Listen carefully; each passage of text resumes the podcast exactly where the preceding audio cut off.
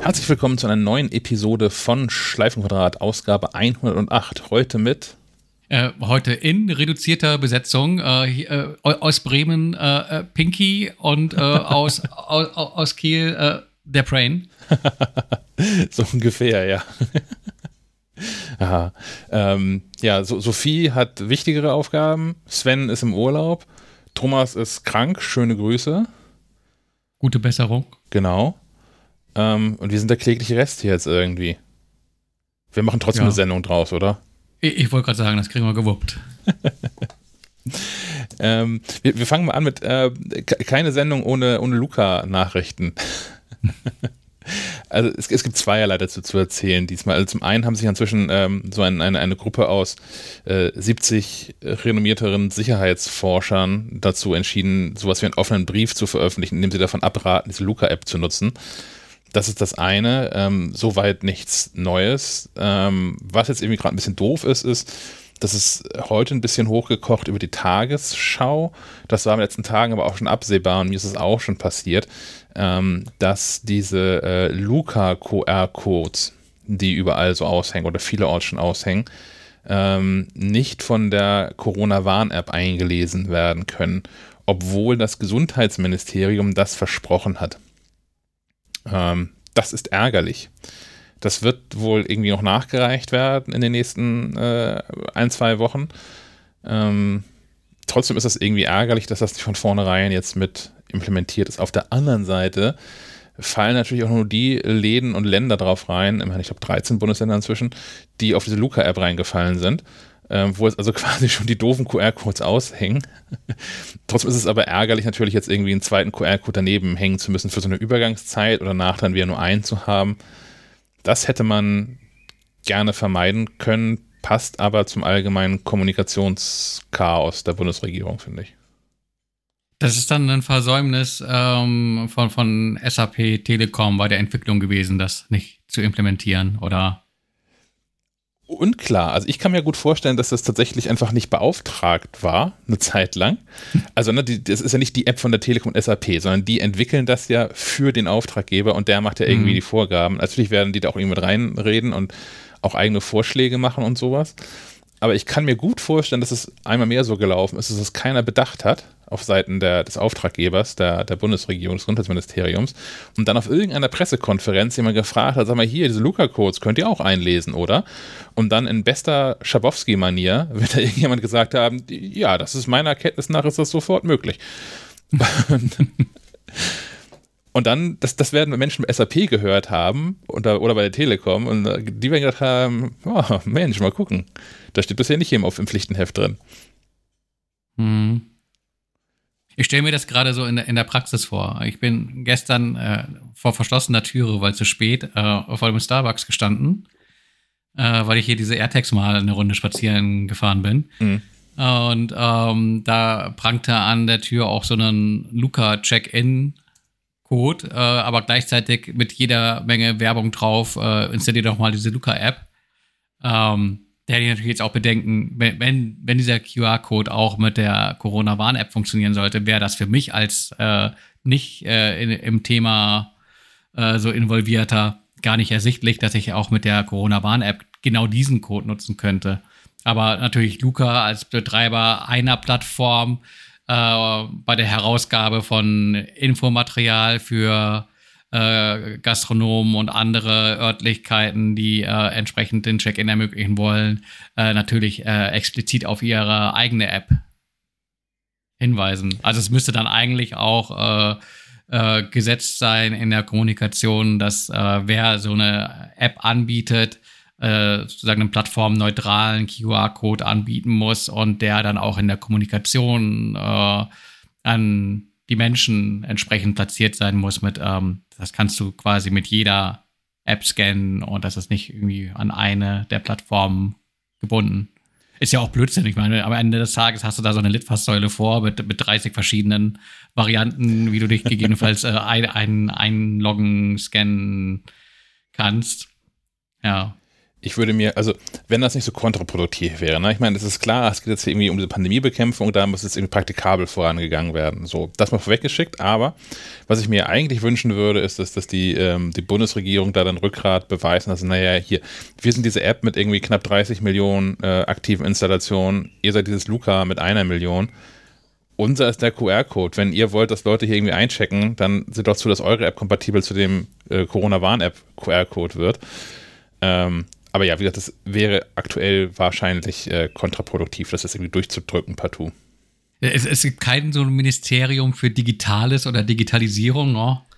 Ist das, das nicht Dorothee ja, Bär? Ist die nicht irgendwie Staatssekretärin für Digitalisierung oder so? Ja, ich habe die aber nur im Hinterkopf mit irgendwelchen peinlichen Gummianzügen auf Computerspielpreisverleihungen.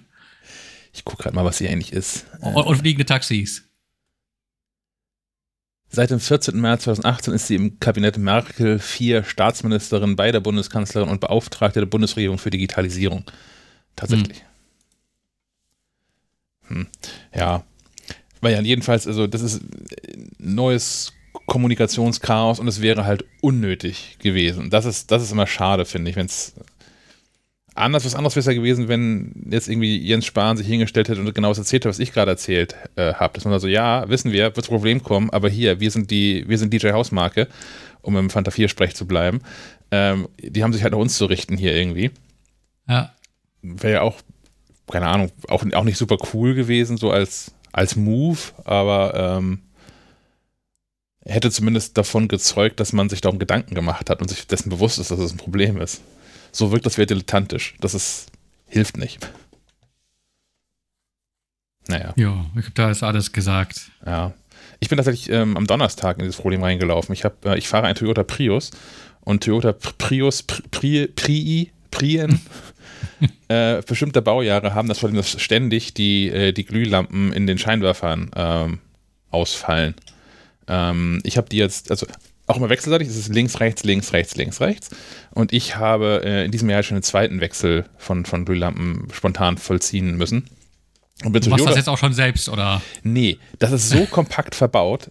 Ganz ehrlich, ich komme da mit meinen Händen nicht rein. Und auch bei, bei Toyota ist, ähm, je nachdem, wer da gerade der Ansprechpartner dann ist, holen die immer einen anderen Kollegen, der filigranere Finger hat, um mal reinzukommen. also es, geht wohl auch relativ einfach von unten, da kommt man aber auch mit dem Arm da irgendwie rein. Ähm, aber natürlich hat niemand Bock, um eine Lampe zu tauschen, den Wagen nochmal erst hochzupumpen und sowas. Ähm, und von oben kommt man da wirklich nur mit äh, sehr schmalen, filigranen Fingern rein. Die jedenfalls haben aber auch über diese, diese Luca-Dinger da rumstehen. Und ich habe denen gesagt, naja, hier Luca und so, wir haben heute diese, diese Corona-Warn, das ist doch irgendwie auch viel cooler und so. Und die sagten mir nämlich auch, und da habe ich nämlich gemerkt, ähm, das sei doch derselbe Code. Die waren also informiert immerhin. Und ich habe mhm. das gescannt und so, nee, die App sagt, App sagt nein. Ähm, und habe die dann sehr damit frustriert, dass ich einen Zettel ausgefüllt habe, weil ich dann diese Corona, die, diese Luca-App nicht installieren wollte da. naja, da muss man der, auch. Der Kunde bist du also. Ja, also ich habe diese, diese Luca-App damals zu Testzwecken, als sie rauskam, im Watt, keine Ahnung, November, Dezember oder so, ähm, oder noch früher, glaube ich sogar, ähm, mal getestet, habe das Konzept für blöd befunden, habe die wieder gelöscht und die kommt mir auch nicht wieder aufs iPhone. Ja. ja. Wir haben noch so einen Kommunikationsfail, quasi. ähm, und zwar diesmal bei, bei Apple. Und zwar geht es, es geht um das iPad Pro, beziehungsweise genauer dessen Magic Keyboard. Ähm, ich nutze das. Ich habe ein großes iPad Pro von 2020. 2019? Von 2018, glaube ich. Also ich habe das Modell vor deinem und habe auch so ein Magic Keyboard dran. Äh, bin, bin hoch begeistert, aber kann auch verstehen, wo jetzt hier das äh, Pro Problem herkam. Ich habe das nämlich auch so aus den Augenwinkeln mit beobachten können. Ähm, dass das Leute anfingen, ich glaube sogar auch in unserem Discord, Papier irgendwie zwischen, zwischen iPad-Display und äh, quasi äh, Tastatur zu legen, wenn man es schließt, mhm. weil ähm, da das Planspiel betrieben worden ist, passt dann ähm, das Magic Keyboard, das aktuelle, auch noch äh, an das neueste iPad Pro. Weil das eben äh, glaube, äh, 0,5 Millimeter oder so, also wirklich nicht viel, geringfügig äh, dicker aufträgt Und äh, es dann auch hieß, äh, so habe ich die Kommunikation verstanden seitens Apple, ja, äh, brauchst du eher eine neue Hülle. ja, also Apple hatte, also es gibt ein neues Magic Keyboard, das hat eine neue Gerätenummer. Ähm, und das alte Magic Keyboard wird als wird nicht kompatibel gelistet zu den neuen, zum neuen großen iPad Pro. Und es betrifft auch nur das, das große iPad Pro, weil nur das ja die neue Display-Technologie hat, die es mhm. irgendwie tatsächlich einen halben Millimeter dicker macht. Und da dachte ich schon, meine Güte, was soll das irgendwie ausmachen? Dachte dann aber auch, meine Güte, Apple wird doch vor einem Jahr, als dieses Magic Keyboard rausgekommen ist, gewusst haben, wie das nächste iPad aussehen wird. Das kann mir ja keiner erzählen, dass die das ein Jahr im Voraus nicht wissen, was sie da irgendwie bauen. Ähm, was für ein Schwachsinn, da eine Tastatur rauszuhauen, die für 400 Euro, die im nächsten Jahr nicht mehr passen wird, wenn Menschen um, upgraden um, wollen. Klein, kleiner, kleiner Tipp. Äh, ich, ich hoffe, er ist äh, noch, noch aktuell. Ich hatte gestern, vorgestern gesehen, dass, ich glaube, es war mein Mediamarkt oder ich glaube Saturn, ähm, das Magic Keyboard für, glaube ich, schmale 269 Euro raushaut. Das ist ja 100 Euro das, unter Liste.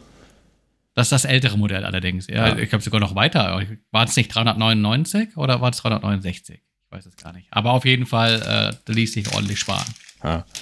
Ähm, hat sich jetzt ein bisschen aufgeklärt, das Ganze, denn zumindest den ähm, amerikanischen, englischsprachigen Support-Dokumenten-Artikel zu dem Magic Keyboard hat Apple schon angepasst.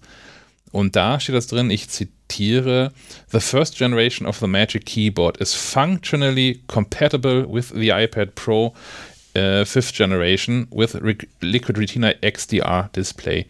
Due to the slightly thicker dimensions of this new iPad Pro, it's possible that the Magic Keyboard may not precisely fit when closed, especially when screen protectors are applied.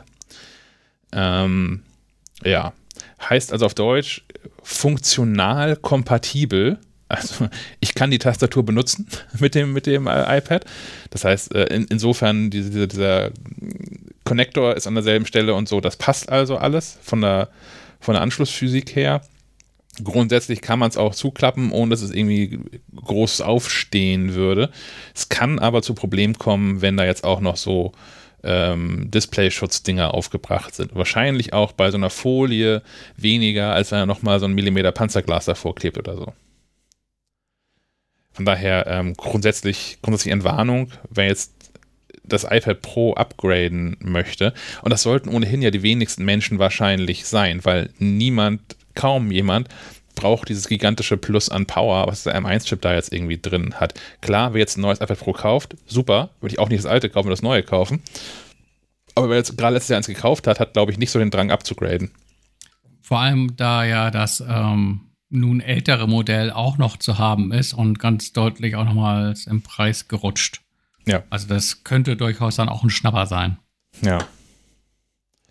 Naja, jedenfalls da aufgeklärt, ähm, hätte Apple von vornherein anders formulieren können, dann wäre es, äh, hätte man sich diesen kleinen Mini-Aufschrei ersparen können. Der große Aufschrei kommt aber jetzt. Was erlauben Apple Podcasts? Und zwar, also dieses, dieses ganz große Thema, ähm, das machen wir jetzt gar nicht auf, mit diesen ähm, Bezahlgedöns und sowas, da schreibe ich nochmal einen längeren Artikel zu und dann vielleicht in der nächsten Episode nochmal ausführlich. Aber ich habe ein ganz persönliches Problem. Und zwar ähm, ist mir das gar nicht aufgefallen, sondern ähm, Hörern dieses Podcasts, die uns unter anderem Discord darauf hingewiesen haben, dass in der Apple Podcasts App immer noch das alte Coverbild für diesen Podcast ähm, hinterlegt sei. Nämlich das, wo Kaspar noch drauf ist und wo vor allem auch Sophie noch nicht mit drauf ist. Ähm, ich habe geguckt, das ist so.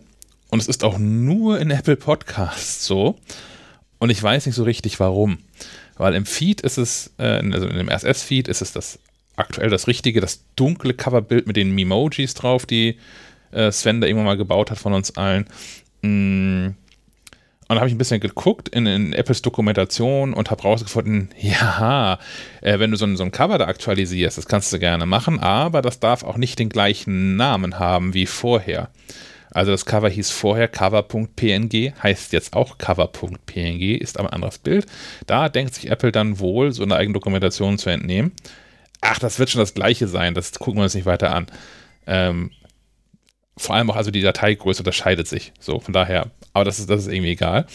Ähm, das habe ich geändert und zwar schon vor der Episode 106.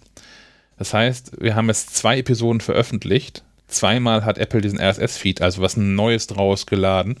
Trotzdem ist das nicht aktualisiert worden. Ich bin mit Dateien am Ende. Ich habe mit Apple Support darüber geschnackt. Die wissen auch nichts. Und ähm, schieben jetzt gerade alles so ein bisschen drauf, dass ja, Podcast, da wird ja alles neu und das ruckelt im Backend noch so ein bisschen.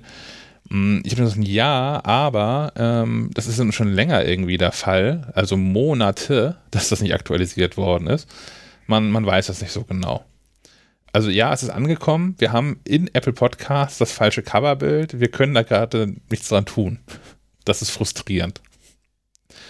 Falls uns jemand aus Apples Podcast-Team zuhören sollte, ändert das. ja, das, das scheint ja dann gegebenenfalls auch nochmal durch eine, durch eine Kontrolle zu gehen, oder? Also, wenn das nicht so einfach getauscht werden kann, steht man da unter Generalverdacht, irgendwelche Schweinereien? Ich habe ich hab keine Ahnung. Also vor allem auch, es wäre vielleicht auch clever gewesen, dass man das als im neuen Backend, also es gibt das podcastsconnect.apple.com, das wird gerade bearbeitet, weil Apple zum Mai hin ja dieses, dieses äh, Payment-Modell da irgendwie startet. Ähm, da kann man auch nicht explizit das Cover ändern oder so. Das wäre auch nochmal vielleicht nett, dass man Metadaten dort direkt eintragen kann. Aber, ähm, tja. Ich bin gespannt, wie das irgendwie irgendwann mal zurande kommt. Wir machen ein neues Experiment in dieser Episode. Äh, in dem Podcast Podlove, Podlove Podcast Publisher ähm, kann man auch pro Episode ein Coverbild hinterlegen. Hm, das machen ja ganz viele Podcasts, die zu jeder Sendung, zum Beispiel wenn sie Gäste haben, dann das Bild drin haben. Ähm, ich hinterlege jetzt einfach mal für diese Episode ein gesondertes äh, Podcast-Cover, nämlich das schwarze. Und dann gucken wir mal, ob das funktioniert, Apple Podcasts. Wahrscheinlich nicht. hm. Kommen wir zu Dingen, die funktionieren? Ja, ich habe diese Woche keine Kraft gehabt, mich über Dinge aufzuregen. Gut. Dann, aber du konntest dich freuen, du hast Post bekommen. Genau, wenn, wenn der Postmann äh, zweimal klingelt. Und, und zu spät. Wenn, wenn der DL-Expressmann zwei Stunden nach dem normalen DHL-Mann aufschlägt. Ta, doch noch ein dann, Aufreger. ja, siehst du, es klappt doch noch. Terminzustellung Zustellung, nicht funktioniert mit DHL Express. Ja, dennoch. Äh, die AirTags haben den Weg zu mir gefunden. Ähm, die ging erst nach Kiel. Sebastian hat sich eingeschnappt und konnte schon mal ein bisschen äh, rumtesten. Tags drauf dann das Päckchen bei mir. Ähm, und hier erstmal so äh, alles Mögliche äh, ver vermint, äh, verertagt. Ähm, das allererste, was einem in den Sinn kommt, an den Schlüsselbund damit. Ähm, die, die Enttäuschung, die einen da so ergreift, wenn man dann die Schachtel aufmacht und reinguckt, ich meine, die, die hatten wir schon alle vorher, als wir die AirTags gesehen haben. Das sind halt echt einfach nur so kleine Plaketten, die so ein bisschen aussehen wie, wie, so, wie so ein Button zum Anstecken. Und ähm, die haben halt keinerlei Lochung oder Öse, äh, dass du es irgendwie irgendwo dran befestigen kannst. Äh, das heißt, ähm, so ein Schlüsselbund hat ja keine Tasche. Deswegen äh, hat sich Apple da irgendwie auch selbst, selbst das Geschenk gemacht, die Dinger so auf den Markt zu bringen, dass du zwingend eigentlich Zubehör brauchst. Ähm, ja, in, in Form von Schlüsselanhängern und äh, so Befestigungsschlaufen. Ähm, die funktionieren beide im Prinzip gleich. Die haben so ein kleines durchsichtiges Sichtfach, äh, in das du die AirTags einfach reinschiebst und da mit einem Druckknopf verstießt. Die halten da auch äh, safe drin. Äh, die Dinger von Apple, von Dritten habe ich noch keine, keine äh, Zubehörteile in den Händen gehabt. Die sind auch äh, typisch Apple gut verarbeitet. Also es waren jetzt hier alles so, so Lederteile, aber kosten halt auch ähm, ungefähr so viel wie ein AirTag selbst. Ähm, teils sogar noch einen Zehner mehr. Ähm, ja, aber zu sagen, macht was her, wäre übertrieben. Das sind halt irgendwie Schlüsselanhänger und äh, Halteschlaufen. Ähm, ja, vorab des Ganzen halt die Dinger auch noch koppeln. Ähm, da lässt sich eigentlich gar nicht viel mehr zu sagen. Ich habe jetzt einen Artikel geschrieben, äh, der sollte vier Seiten lang sein, er ist mittlerweile sechs Seiten lang. Das muss ich hier auch noch mal in der Runde ausdiskutieren. Ähm, ja, aber äh, viele Worte für, für eine Sache, die total easy funktioniert. Äh, du nimmst so einen AirTag aus der Schachtel, dann sind die noch in so einer Schutzfolie drin, die ziehst du ab, dann erst ähm, erhält die Batterie, also die Knopfzelle drin, Kontakt, piept einmal und wenn dann ein ähm, kompatibles iPhone in der Nähe ist, ähm, ab dem iPhone 6S, ähm, dann kriegst du so eine, so eine Hinweisbox, ähnlich wie wenn du äh, AirPod, äh, AirPods, ähm, Air, AirPads, Schau, schon, schon eine neue Produktkategorie geschaffen, ähm, die, die AirPods irgendwie neben dem iPhone öffnest, ähm, äh, wirst du dann relativ äh, straight durch die Einrichtung geführt. Hier erstmal AirTag verbinden, dann kannst du dem einen, Namen geben. Es gibt so eine Liste mit äh, den üblichen Verdächtigen, äh, so Rucksack, äh, Schlüssel äh, und äh, mehr. ähm, du kannst aber auch eigene Namen vergeben. Und dann heißt es noch, bitte bestätige, dass dieser AirTag quasi verbunden wird mit deiner Apple-ID äh, und auch deiner Rufnummer. Das wird dann einmal eingeblendet, das bestätigt man, dann heißt es schnell konfigurieren und dann auch schon der Hinweis fertig. Ab jetzt kannst du dann deinen AirTag über die Wo ist-App äh, unter dem Reiter Objekte verfolgen. Das war es auch schon. Das Ganze dauert weniger als 30 Sekunden. Ja, dann irgendwie entweder ab in irgendeine, irgendeine Tasche oder in, an so einen Schlüsselbundring. Äh, und alles andere ist maximal unauffällig. Ähm, wenn man was vermisst, dann geht man auf die Suche. Das funktioniert äh, am besten dann, wenn man einen, einen iPhone 11 oder höher hat, weil dann eben dieser U1 Ultra Breitbandfunk Chip auch zum Einsatz kommen kann. Wenn man jetzt ein älteres iPhone hat, hier war das ein iPhone 10R, dann hat man quasi die gleiche Funktionalität wie bei äh, herkömmlichen Bluetooth-Trackern nämlich dass du äh, einen Ton abspielen kannst und dann per, per Gehör quasi ortest, äh, wo, wo Dinge sind. Das funktioniert auch, auch gut, aber äh, noch, noch guter, noch besser funktioniert das äh, natürlich mit dem, mit dem äh, UWB in den neuen iPhone-Modellen. Ähm, heißt, man geht einfach in die Wo ist-App, äh, weiß, man hat irgendwie den Schlüssel verlegt, sagt suchen ähm, und dann äh, tut sich auf dem iPhone innerhalb der WoIst-App ein Bildschirm auf, der so ein bisschen an, an eine Navi-App erinnert. Ähm, gibt dir äh, erstmal überhaupt den Hinweis, ist da ein Signal oder musst du irgendwie dich noch weiter bewegen, um das Signal überhaupt erst äh, einzufangen. Ähm, wenn er dann äh, ähm, ein Signal hat, gibt dir eine Entfernungsangabe an. Und ähm, auch einen Richtungspfeil. Und wenn du in die richtige Richtung unterwegs bist, dann ähm, färbt sich der Bildschirm auch grün. Und ähm, umso näher du an das gesuchte Objekt kommst, desto stärker äh, summt auch die Taptic Engine im iPhone. Ähm, das heißt, im Prinzip könntest du sogar blind Dinge finden. Und das, was ich ähm, interessant fand, ist halt, dass es äh, dann halt auch einen Unterschied gibt in den drei Dimensionen. Also er sagt nicht hier an der Stelle findest du es, sondern äh, äh, du merkst am iPhone, äh, es ist über dir oder unter dir. Also äh, das Beispiel mit der Schlüssel liegt halt entweder unterm Schrank oder auf dem Schrank oder im Schrank und da dann auch noch so genau mit äh, auf welchem Regalboden. Ähm, das dann nennt sich nicht ohne Grund Präzisionssuche, das funkt, funktioniert soweit auch prima. Man kann natürlich auch noch ein bisschen weiter spenden, was man damit so machen kann. Ähm, also ein bisschen im Netz gesucht und, und, und selbst drüber nachgedacht. Ähm, kann, kann das natürlich auch zweckentfremden. Äh, ganz mutige, die irgendwie die, die, die ein Loch bohren wollen durch so eine Wand und möglichst auf der gleichen Seite gegenüberliegend rauskommen wollen, können so ein AirTag auch durch eine Wand sehen. Oh, ja. Äh, ich ich würde jetzt hier nicht irgendwie mein Haus damit bauen und vermessen. Aber äh, für, für, für das schnelle Loch zwischendurch. Das hätte ich hier gebrauchen können man. gestern. Mist. Kommen wir später noch zu, aber das ist clever. Hm. Entfernung gemessen. Ähm, Beispiel wäre, man braucht irgendwie eine neue Kabeltrommel für den E-Grill im Garten oder sowas. Ähm, ich bin auf ein bisschen mehr als 30 Meter gekommen, äh, so im Freien, bei der Reichweite vom, vom, vom U1-Chip, äh, in Kombination jetzt hier iPhone AirTag. Ähm, da kann man auch mal so Pi mal Daumen messen, weil so 30 Meter, so einen langen Zollstock musst du erstmal haben.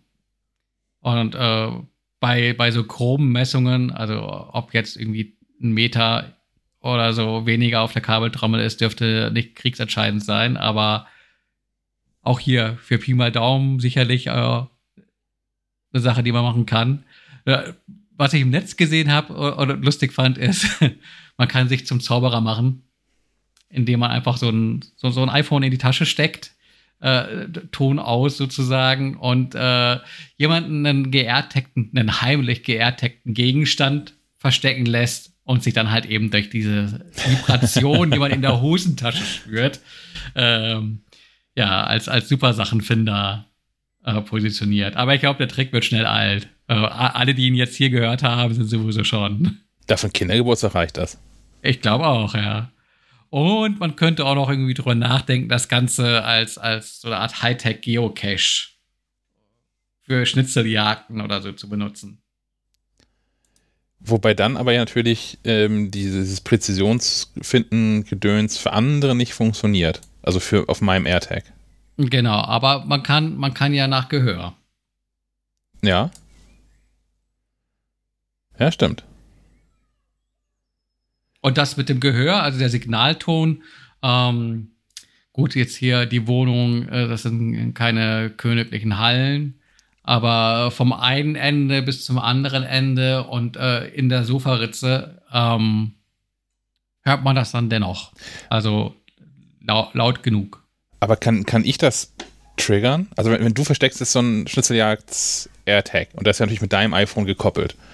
Kann ich das mit meinem iPhone triggern, dass der laut von sich gibt? Ähm, ich hatte gestern ausprobiert, ein AirTag, ähm, einen AirTag mit dem mit der Apple ID meiner Frau zu koppeln. Mhm. Und der begleitete mich, aber das iPhone meiner Frau nicht. Mhm. Da habe ich den Hinweis erhalten, ähm, mit, hey, hier ist so ein AirTag, der gehört nicht zu dir. Ja. Was willst du machen? Du kannst einen Ton abspielen. Ja. Also dann kann man den direkt quasi äh, am Mann finden, wenn dir irgendwie einer untergeschoben wurde. Ähm, und du kriegst auch gleich den Link mit, ach, übrigens hier kannst du mal klicken, dann zeigen wir dir, wie du da diese Batterie rausnimmst, damit du äh, nicht weiterverfolgt werden kannst. Ähm, du sagtest jetzt, wenn der in den Lost-Mode versetzt ist, ob dann eine andere Person ihn auslösen kann quasi. Auslösen ja. kann, ja. Ja, ja, ja. Lass mich mal überlegen. Lass mich mal überlegen, wie ich das jetzt hier eventuell gestellt bekomme. Ähm, nee, ist nicht so trivial, oder? Nee. Da müssen sich Menschen für bewegen. Müssen, müssen wir nachreichen oder halt im Test, im Testbericht mit drin. Genau, der, der geht auch noch im, im, im Laufe äh, dieses Tages, äh, äh wohl später am Tage, nach, nach dem Spaziergang, um das zu verifizieren, ähm, online. Äh, das wäre nämlich auch nicht ganz trivial für das, was wir noch vorhaben in Sachen AirTags. Wollen wir das jetzt schon erzählen? Ja, das, nein, das, das, das erzählen wir am Ende. Die Leute müssen durchhalten. Oder, oder, oder schwulen jetzt alle vor. Das ist einfach keine Kapitelmarke dahin. Das kommt einfach. ähm, ja, was, äh, wo, wo, war ich ursprünglich? Also dieses Suchen äh, funktioniert. Ähm, ich meine, wer hätte das gedacht? Ähm, mein Apple sitzt ja nicht ohne Grund da schon offensichtlich Jahre dran ähm, und konnte sich ja quasi äh, mit dem Wo ist-Netzwerk da auch in ein äh, selbstgemachtes äh, Nest setzen. Ähm, ich gehe auch einfach mal von aus, dass das eine Sache war, die von, von langer Hand geplant war. Das bot sich einfach zu sehr an, die Infrastruktur zu nutzen, weil der Gag ist der bei den AirTags, wenn du als einen verlierst, kannst du das verlorene Objekt in der Wo ist App in den sogenannten Verloren-Modus versetzen. Mhm. Ähm, also jetzt kommen wir quasi äh, vom, vom Finden zum Suchen. Ähm, bedeutet, dass dieser AirTag dann, ähm, wenn du ihn in den verlorenen Modus versetzt, dass ihm eine Telefonnummer, die ist auch äh, gegeben, also du musst eine Telefonnummer zur Kontaktaufnahme hin hinterlassen und eine Nachricht. Ähm, da muss ich nochmal gucken, wie lang die sein darf. Die darf nämlich auch nur eine bestimmte Länge haben. Romane kannst du da nicht reinschreiben. Ähm, mit Hinweisen, wie der Erfinder dich kontaktieren kann. Könntest theoretisch da auch einen Finderlohn ausloben, um die Wahrscheinlichkeit zu erhöhen, dass sich Menschen melden. Ähm, genau. Und wenn er in diesen verlorenen Modus versetzt ist, ähm, dann bekommen Menschen die so ein kompatibles iPhone-Gerät haben. Das äh, kann nicht nur so ein iPhone sein, sondern auch ein iPad oder Mac. Ähm, die bekommen dann, ähm, mit dem Mac musst du mich nochmal korrigieren, das habe ich noch nicht ausprobiert, aber ich, so meinem Verständnis nach soll das auch mit dem Mac funktionieren, oder?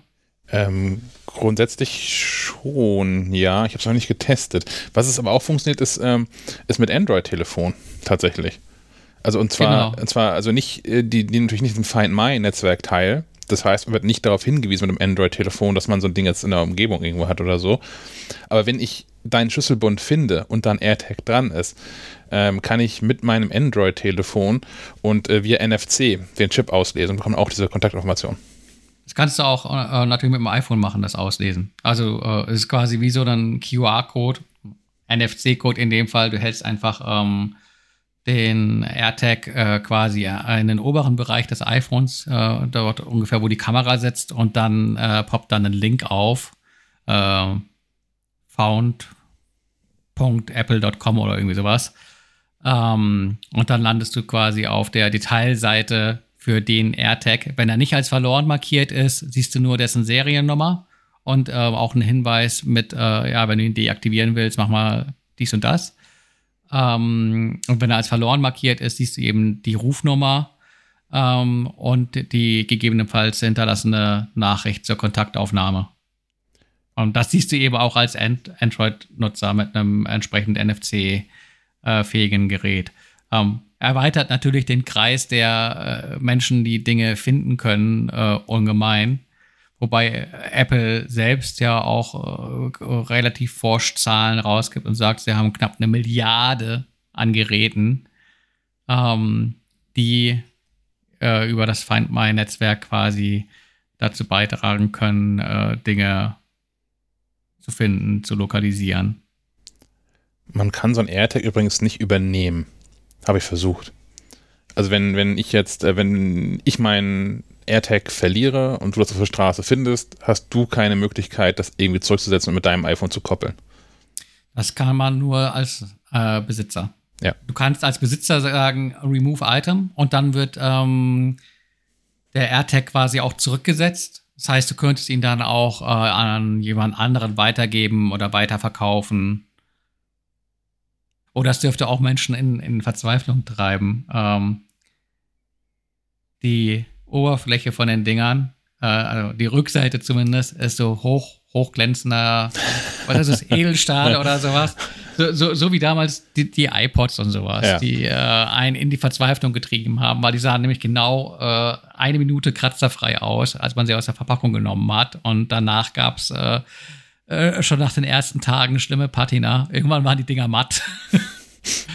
ähm, ja, das Irre ist, ich habe ich hab gedacht, okay, da wird keiner auf die Idee kommen, sich Schutzfolien draufkleben zu wollen. Aber äh, kurz bei Arktis mal reingeguckt äh, in deren Online-Shop und die liefern quasi nächste Woche, glaube ich, auch schon die, die Schutzfolien äh, für, für die AirTags. Ähm, was, ah. was du verstehen könntest für die andere Seite, für die, für die Plastikseite, also dass man das, äh, dass man eine andere Farbe haben möchte.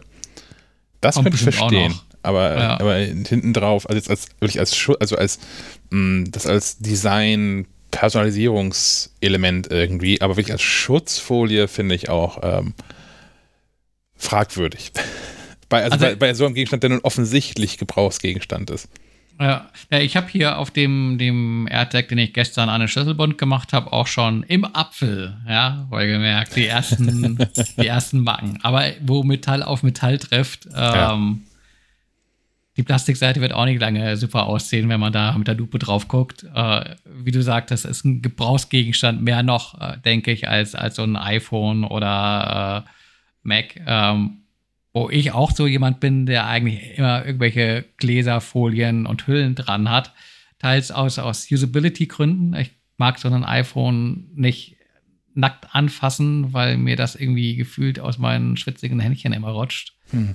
Ähm, aber auch äh, mit Blick auf Werterhalt. Wenn du so ein Ding irgendwie nach ein, zwei Jahren äh, vielleicht wieder verkaufen kannst, ähm, kriegst du einfach mehr Geld, wenn es irgendwie halt in einem Tip-Top-Zustand ist, als wenn man sieht, dass man damit halt irgendwie auch zwei Jahre plank in der Tasche rumgelaufen wäre. Ja. Aber da, da kann ich es verstehen, aber ich würde mir jetzt keine Folien auf so ein AirTag leben wollen. Da muss man einfach mit leben, dass die dass die halt irgendwann verbeult aussehen. Und man muss das so ein bisschen vielleicht sehen wie bei diesen, äh, wie heißen die, Ri, Ri, Rimowa-Koffern, diese edlen ja. Alu-Koffer, ja. äh, wo quasi so jede Delle auch eine Geschichte erzählt, wo man dann überall war. Äh, ist vielleicht bei den AirTags auch so. Die machen halt den Alltag mit und äh, man, man wird es irgendwann auch, naja gut, man sieht dann halt ein paar kleine Kratzer im ja, aber zumal ja auch ähm, die, ähm, also Kratzer im Display. Da verstehe ich den Teil von, also das beeinträchtigt ja auch die, die Nutzbarkeit des Geräts. Kratzer im AirTag ändert nichts an dem AirTag und an seiner Funktionalität. Ja.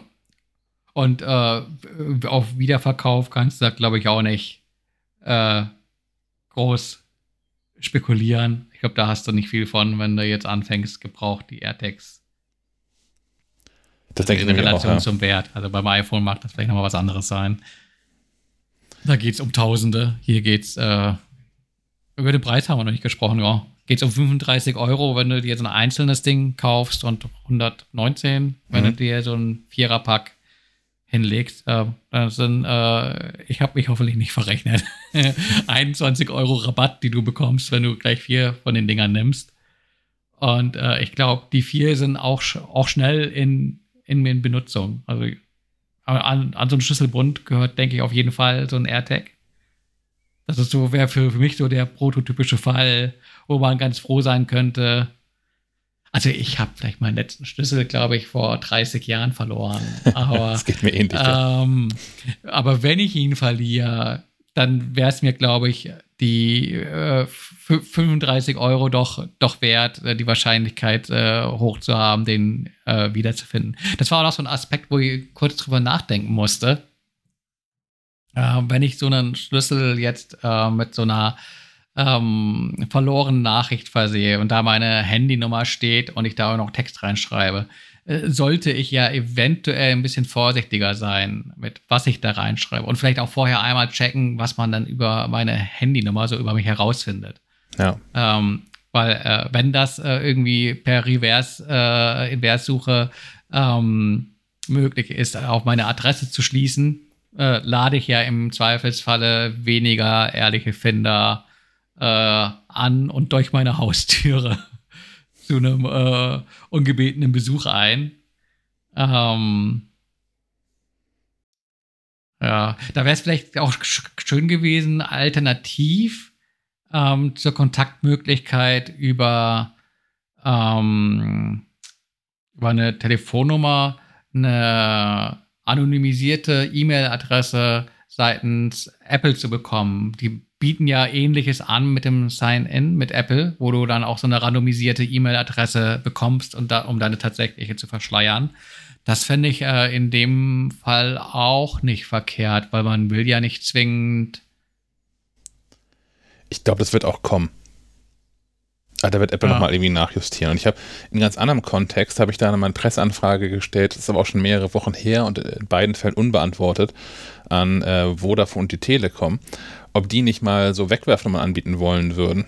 Also weißt du, wenn ich, wenn ich jetzt so ein Google-Mail-Konto habe und das heißt jetzt, das hieße jetzt, keine Ahnung, Sebastian at sebastiansapple-webseite.de, dann kann ich da ja, habe ich automatisch auch Sebastian Plus, also das Pluszeichen und irgendeine Zeichenkette dahinter, ähm, at sebastiansapple-seite.de und leitet in meine Inbox mit rein. Und es wäre irgendwie ganz cool, wo doch auch so viele Dienste und Websites meine Telefonnummer haben möchten, um mich zu verifizieren. Sei es irgendwie Twitter, sei es irgendwelche Dating-Geschichten oder diese Luca-App. Alles will meine Telefonnummer haben. Und ständig kommen diese Telefonnummern aber abhanden. Bei Sony, bei Facebook und hast du nicht gesehen. Ähm, da wäre es auch cool, wenn, die, wenn ich bei der Telekom irgendwie klicken könnte, hier, gib mal so eine, so eine pseudonyme Telefonnummer, die kann ich da eintragen ähm, die Nachrichten erreichen mich dann auch auf meinem Telefon, das kann weitergeleitet werden. Aber wenn diese Telefonnummer irgendwann abhanden kommt, dann kann ich die halt abschalten und fertig. Und das wäre mhm. da ja auch so ein Fall für, dass ich da eine echte Telefonnummer eintragen kann. Und wenn jemand anruft, klingelt auch mein Telefon, aber die ist sonst nirgends in Verwendung. Das heißt, auch wenn du bei Google reinhaust oder so, findest du nichts zur Nummer. Hm, ja, hat natürlich auch ein gewisses Missbrauchspotenzial wahrscheinlich gegenüber, äh, was weiß ich, Telefon, Spam und. Aber den kriege ich eh. Da scheint es eh Lücken zu geben. Das müssen die andere Seite ja, in, in den Griff ja. bekommen. Aber ja, also vielleicht, ähm, falls, falls du, der du uns jetzt gerade zuhörst, ähm, zufällig bei der Telekom oder bei Vodafone arbeitest und dazu was sagen kannst, ähm, melde dich gerne bei uns. Ich hätte Interesse daran, mal mit jemandem darüber zu sprechen, ob das erstens möglich wäre und zweitens, was das vielleicht für Implikationen hat, weswegen es nicht, nicht sinnvoll ist, es zu machen oder so. Wir, wir sind noch beim Thema Privacy, auch bei den AirTags. Mhm. Ähm, ich hatte ja schon das, das Beispiel genannt, dass er hier so einen AirTag äh, an mir hatte, der nicht meiner war.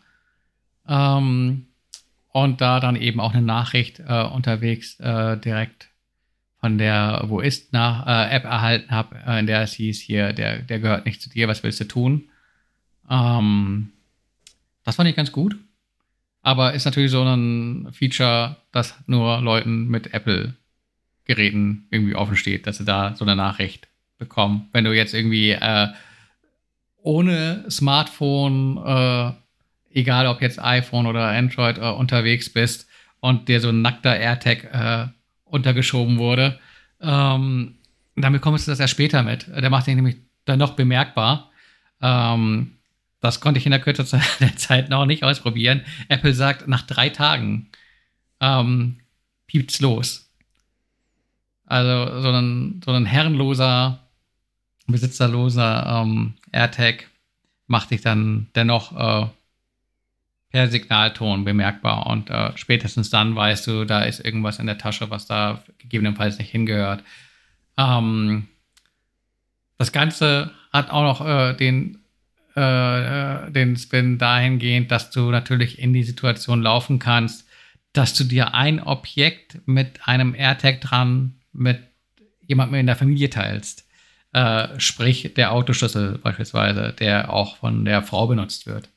Ähm, die würde dann ja theoretisch auch äh, unterwegs den Hinweis erhalten, hey, dieser AirTag, äh, der gehört nicht zu dir, mach mal was.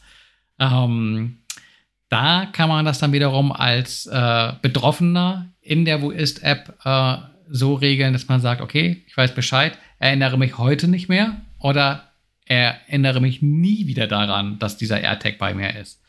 Das heißt, äh, da kann man durchaus ähm, ja, Einfluss drauf nehmen. Man kann aber auch, äh, hat dann in dem Fall, jetzt wo ich drüber nachdenke, natürlich auch das auf der Hand liegende Missbrauchspotenzial mit, wenn du Zugriff auf das iPhone äh, von jemandem hast, den du tracken willst, kannst du im Zweifelsfall da ja dir selbst die Erlaubnis hm. geben, zu, zu tracken. Ich meine, klar, dann, dann taucht das auch in der Wo ist-App irgendwie auf, aber ich glaube, es gibt viele äh, Nutzer und Nutzerinnen, denen das äh, nicht so bewusst ist. Aber man müsste im richtigen Zeitpunkt Zugriff auf das Telefon haben. Also es ist ja zu einem, nicht, nicht, wahrscheinlich nicht willkürlichen Zeitpunkt, aber keinem Zeitpunkt, den ich bestimmen kann, warnt das andere Telefon ja darüber. Ja, aber ähm, im Zweifelsfall äh, geht, also bei mir ging es relativ fix, innerhalb von einer Viertelstunde oder sowas gefühlt, hm. hatte ich da die Nachricht. Äh, ich glaube, äh, gerade in der Situation, vielleicht in der Partnerschaft oder sowas, mhm. könntest du ja durchaus die Möglichkeit haben. Ja, trotzdem, also mir fehlt vor allem die umgekehrte Funktionalität. Ich würde ja gerne ähm, spezielle AirTags in der Familie freigeben können. Also klar, das ist das eine, dass mich, dass ich sagen kann, okay, dieser AirTag von, von äh, Freundin, Frau, Eltern, Kindern soll mich nicht nerven. Ich weiß, dass der da ist, das ist schon okay. Grundsätzlich fände ich es aber auch cool zu sagen, dieser AirTag an diesem Schlüsselbund ist ein Familien-AirTag und meine Freundin und meine Tochter darf den auch finden. Also das wäre cool, wenn ich auch dieses Precision Finding, äh, Präzisionssuche, auch für andere quasi freigeben könnte dann. Oder? Mhm. Äh, ja, ja, du kannst, du kannst tatsächlich dann, wenn es heißt äh, AirTag von XY in der Nähe entdeckt, nur sagen äh, Ton abspielen, um den AirTag zu orten oder eben die Sicherheitshinweise anhalten. Ja.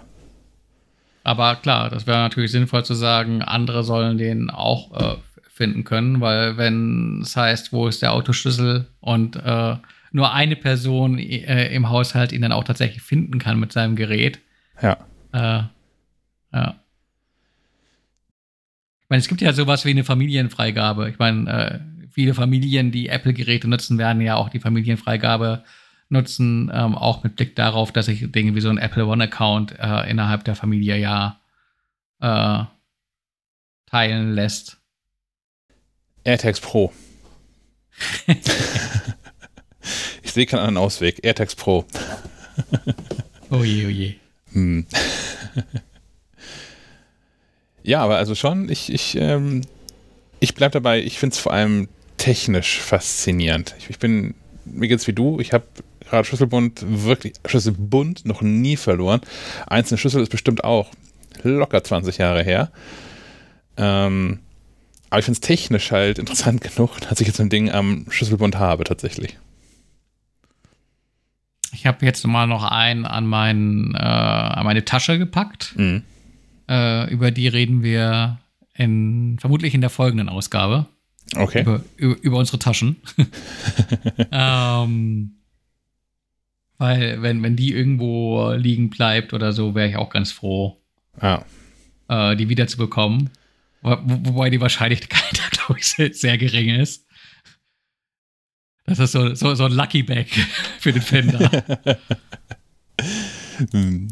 Äh, genau, das ist auch so ein Problem generell, finde ich, bei den AirTags. Du bist natürlich trotzdem auf die Ehrlichkeit der, der Menschen angewiesen. Ich meine, klar, sie haben die Möglichkeit, zu dir Kontakt aufzunehmen, oder, aber, aber ob sie es dann machen, äh, ist, ist die andere ja. Frage.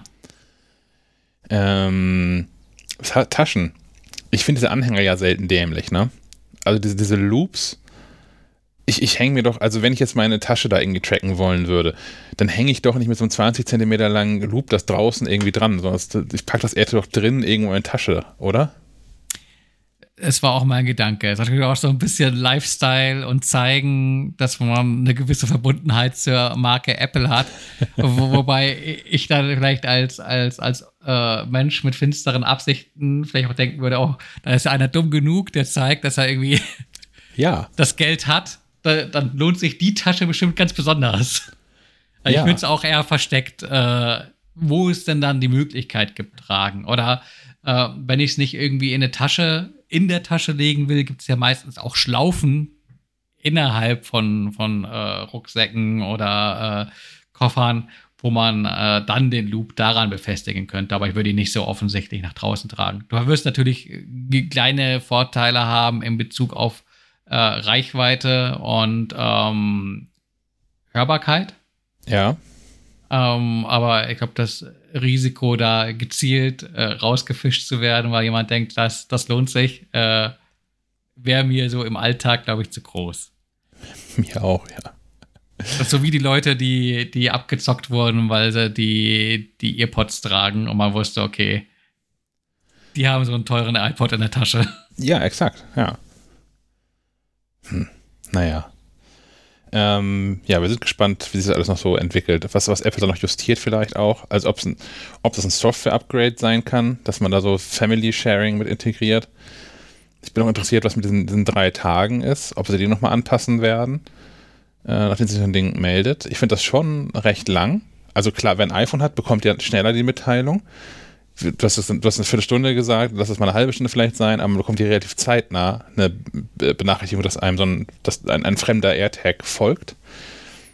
Und dann zu sagen, ja, ach, diese doofen Android-Leute, die können ruhig drei Tage warten. Keine Ahnung, was so clever ist. Aber, ähm, ja. werden wir sehen in näherer Zukunft.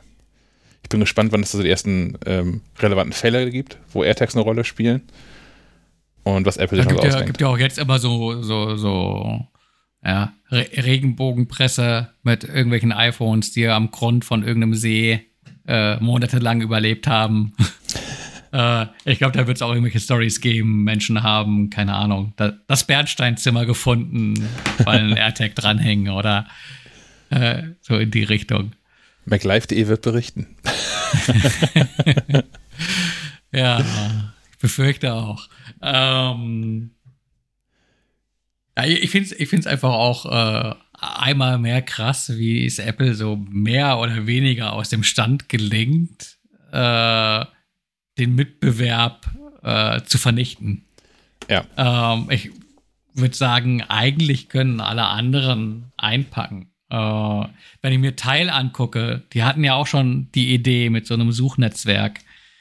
Ähm, aber da natürlich liegt es auf der Hand, die paar Leute, du siehst das ja auch in der Teil-App, wo quasi der nächste Mensch mit Teil ist, äh, das, das lohnt nicht. Also das wird keiner finden.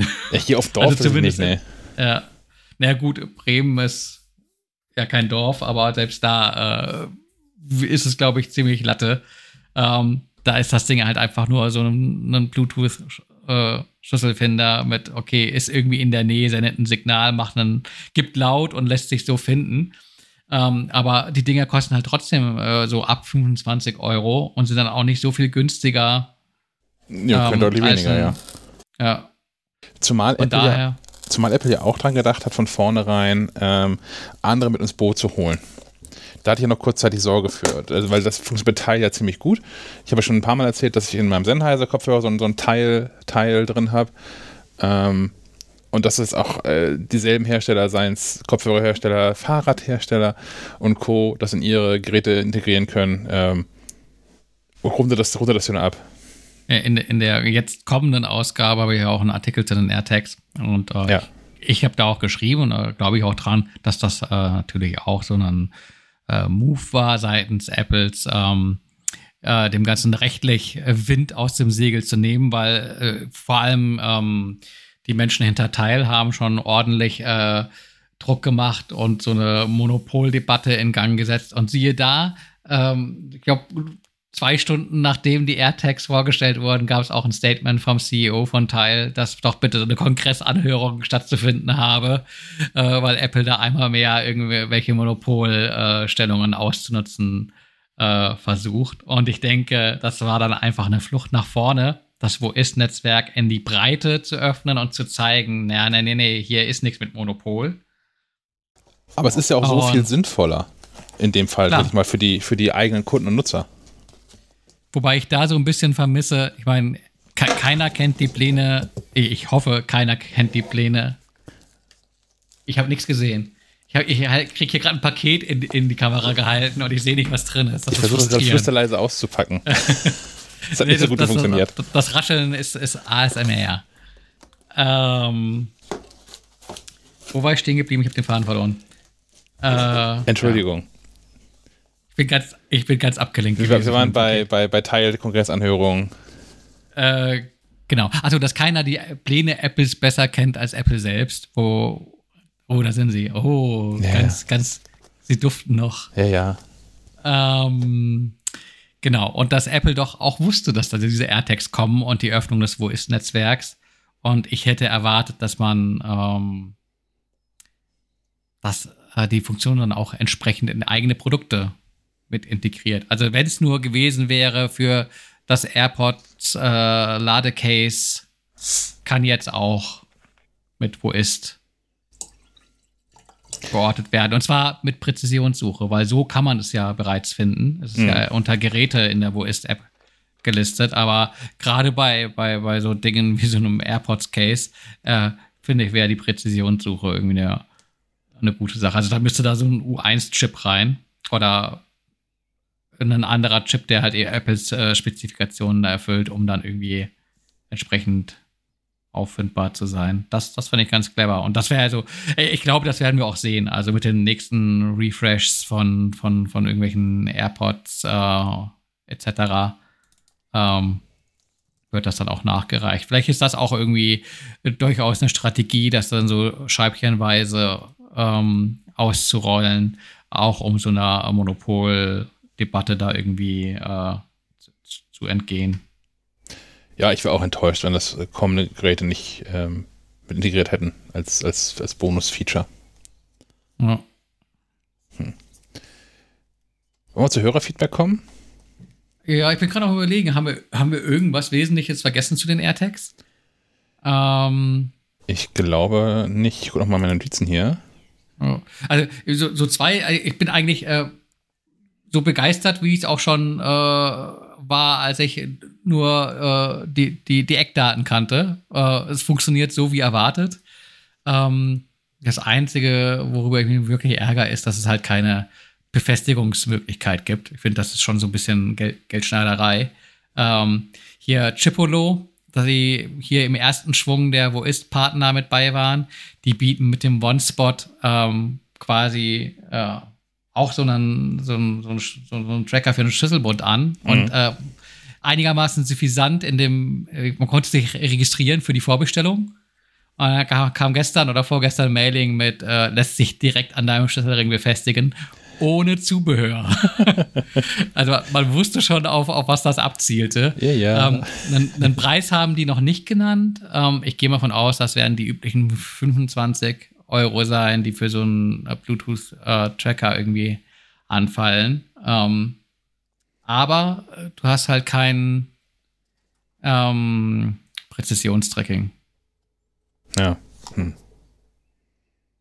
Und da muss man halt für sich entscheiden, ob das irgendwie den Preisunterschied äh, rechtfertigt. Wobei man natürlich auch die Rechnung aufmachen kann. Man holt sich jetzt hier so einen Schlüssel, Schlüsselringhalter von Apple und einen AirTag, dann ist man halt eben bei knapp 70 Euro, mhm. uh, um den eigenen Schlüssel finden zu können. Oder man nimmt halt das 25-Euro-Ding von XYZ. Ähm, ja. ja. Hm. Was, was ich noch habe als, als Gedanken, ähm, Menschen, die, die, die, die stark seheingeschränkt oder gar blind sind, ist das für die was? Oder sind das Menschen, die ohnehin einfach besser organisiert sind? Aber ich könnte mir halt schon vorstellen, dass gerade dieses Präzisionsfinden-Gedöns, ähm, was ja auch, was du von erzählt hast, ne, die, die, die Taptic Engine, die dann irgendwie loslegt und ein bisschen Topfschlagenartig dich dahin führt, wo. Ich habe ich hab die Augen zugemacht. Ja. Das funktioniert. Ja. So, und das ist, ähm, ich weiß nicht, das, das kommt mir jetzt gerade so ehrlicherweise der Gedanke, aber ähm, ja, wenn, wenn jemand von euch, der uns hier zuhört, ähm, vielleicht sehbehindert oder gar blind ist und die AirTags bis zur nächsten Sendung mal ausprobiert hat und die irgendwie auch cool findet, dann möge er oder sie sich doch mal bei uns melden. Und das geht so. Du erreichst das Team von Schleifenquadrat am besten per Sprachnachricht auf Signal Trima oder per iMessage unter der Nummer 0160 95 37 88 40. Ich wiederhole 0160 95 37 88 40. Außerdem betreiben wir jetzt eine eigene Discord-Community. Du findest sie unter makliefe.de Discord. Es hört nicht auf. ähm, ja, kommen wir damit zum Hörerfeedback? Äh, äh, ja, noch so eine kleine Anmerkung. Ähm, du hast ja die Möglichkeit, aus vordefinierten Namen für deine AirTags zu wählen. Mhm. Und für die Namen, äh, die vordefiniert sind, äh, hast du auch ähm, Piktogramme. Also ein Schlüssel oder ein Rucksack oder irgendwie sowas. Äh, wenn du einen eigenen Namen vergibst, weiß ich gar nicht, da wird wahrscheinlich generisch was angezeigt. Habe ich auch noch gar nicht ausprobiert, ehrlicherweise. Es wäre, es wäre natürlich super sinnvoll, ähm, da ein Foto hinterlegen zu können. Hm, ja. In der Tat. Also, wenn es auch nur für einen selbst ist, weil Apple ähm, wirbt ja auch damit, dass die AirTags äh, maximal äh, datensparsam sind. Ja. Aber das wäre noch so eine Sache, die ich auf dem Wunschzettel packen würde. Hm. Und vielleicht nochmal irgendwie äh, mit, mit äh, Privacy-Funktionen und also ich glaube, die drei Tage werden jetzt zu lang. Und äh, ich glaube, dass das irgendwie, da wirst du sehr benachteiligt, wenn du kein, kein, kein iPhone Ob das Strategie ist, man weiß das alles nicht. Naja, gut, also, die Leute werden nicht loslaufen, um sich gegen äh, AirTags abzusichern äh, und dafür irgendwie ein iPhone in die Tasche stecken. Du meinst, das wäre eine schräge Marketingbotschaft? Äh, ja, irgendwie schon. hm, mal gucken, was da so passiert. nee, aber ansonsten, wie gesagt, äh, ich, ich finde das gut. Und ich finde es auch äh, vom Preis her, vom Preis her okay. Und ähm, über das Zubehör habe ich ja schon äh, gelästert. Ähm, wobei es ist immer so das, das eine, das andere. Ich, ich läster immer über den Preis, aber oft genug äh, ähm, kaufe ich dann auch von meinem eigenen Geld dann halt äh, die teure iPhone-Hülle von Apple, weil äh, die von der China-Rampe halt irgendwie eher scheiße ist. Ja. Die, die riecht dann schon so, dass man weiß, okay, wahrscheinlich in 20 Jahren kriege ich irgendeine Diagnose die, die man nicht bekommen hätte. äh, Wir, jetzt aber. Wir kommen jetzt zu Erik, der hat sich bei uns gemeldet. Ja, halli, hallo aus München. Die Vögel zwitschern, die Sonne scheint, Frühling wird's hoffentlich. Der Erik redet lieber als er schreibt, deswegen wieder auf diesem Weg. Ich habe jetzt am Abend nochmal euren Podcast von der Mittag, Mittagszeit angehört nachdem ich ja da leider raus musste, weil ich ja auch zwischendrin arbeiten muss um die Uhrzeit. Ähm, ich wollte nur ganz kurz mal so ein Feedback loswerden und ich ähm, finde das eigentlich ziemlich gut, was ihr da jetzt aufzieht, so über Discord mit dem, auch heute dann mit der Live-Zuschaltung der Hörer und der Teilnehmer. Es kommt irgendwie gut rüber, was ihr da abzieht. Äh, auch das, es ist angenehm, euch zuzuhören. Es ist so ein, ja, fast schon ein Wohnzimmergespräch, ähm, dem man da irgendwie beiwohnt. Und ähm, ja, auch ganz lustig, so diese kleinen Nebenbemerkungen oder mh, hm, ja, auch Sticheleien manches Mal. Kommt irgendwie geil, ja. Macht einfach mal weiter so und ähm, ja, vielleicht am Dienstag dann wieder. Mal schauen. Ich freue mich drauf. Bis dahin, ciao. Danke, Erik. Da können wir gar nichts groß hinzufügen, aber äh, für Menschen, die nicht jede Episode hören, ähm, Erik hat referenziert auf ähm, die Episode vor dem letzten Apple-Event und zum letzten Apple-Event. Da haben wir live in, in Discord ähm, so eine Clubhouse-ähnliche Session abgehalten. Ähm, machen wir schon nochmal wieder, aber auf gar keinen Fall regelmäßig. ja, es war auch nicht so ganz trivial mit der Technik, oh? Nee, nach wie vor. Es ist am einfachsten, wenn wirklich alle an getrennten Standorten sind und nicht irgendwie drei an einem Ort und einer woanders oder so.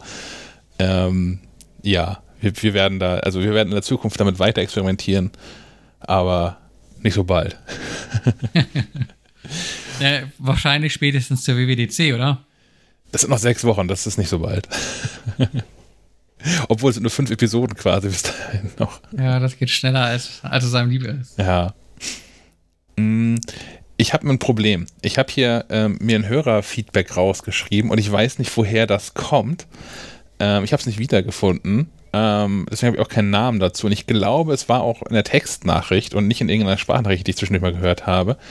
Und ähm, zwar war das der, äh, ein Punkt zu der ähm, Tim Cook-Nachfolge bei Apple. Tim Cook hat ja gesagt, dass er sich in zehn Jahren nicht mehr bei Apple sieht.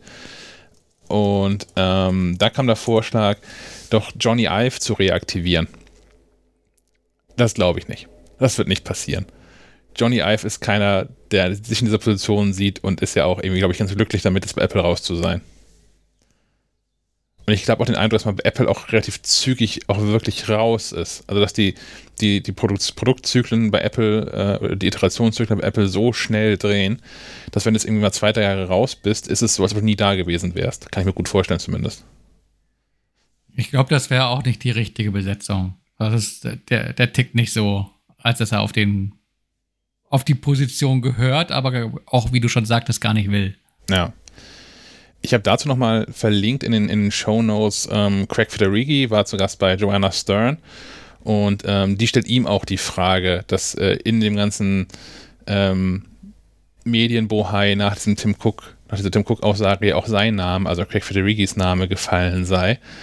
Und ähm, ich habe die direkte Stelle mal verlinkt in, zu, dem, zu dem Video, äh, wo, wo, er darauf antwortet mit, das sei Insanity und irresponsible. und seitdem möchte ich eigentlich, dass das wird. ja, ich finde, der ist so ein prima Showman. Also der macht Spaß, wenn er irgendwie auf der Bühne ist. Aber ja, ja. Ich, ich, sehe ihn da ja auch nicht. Aber also auch wegen des Alters nicht. Er ist ja nun, ich, ich, glaube, nur wenig jünger als Tim Cook selbst. Also vor allem ist er zehn Jahre in die Zukunft gedacht. Dann ist er auch schon in dem Alter, dass man in drei bis fünf Jahren vielleicht das nicht mehr machen möchte. Und ich glaube, Apple hat bisher immer sehr davon profitiert, wenn Menschen da äh, möglichst lange am Ruder standen. Naja. Ähm, kommen wir zu Dominik. Dominik hat was zum ähm, iMac und zwar äh, nicht als Sprachnachricht, sondern geschrieben. Ich äh, zitiere mal. Hallo Schleifquadrat-Team, ich habe mir heute euren Podcast zu der Apple Keynote angehört und war wieder sehr gut unterhalten. Vielen Dank für die spannende Stunde. Das war doch länger, oder?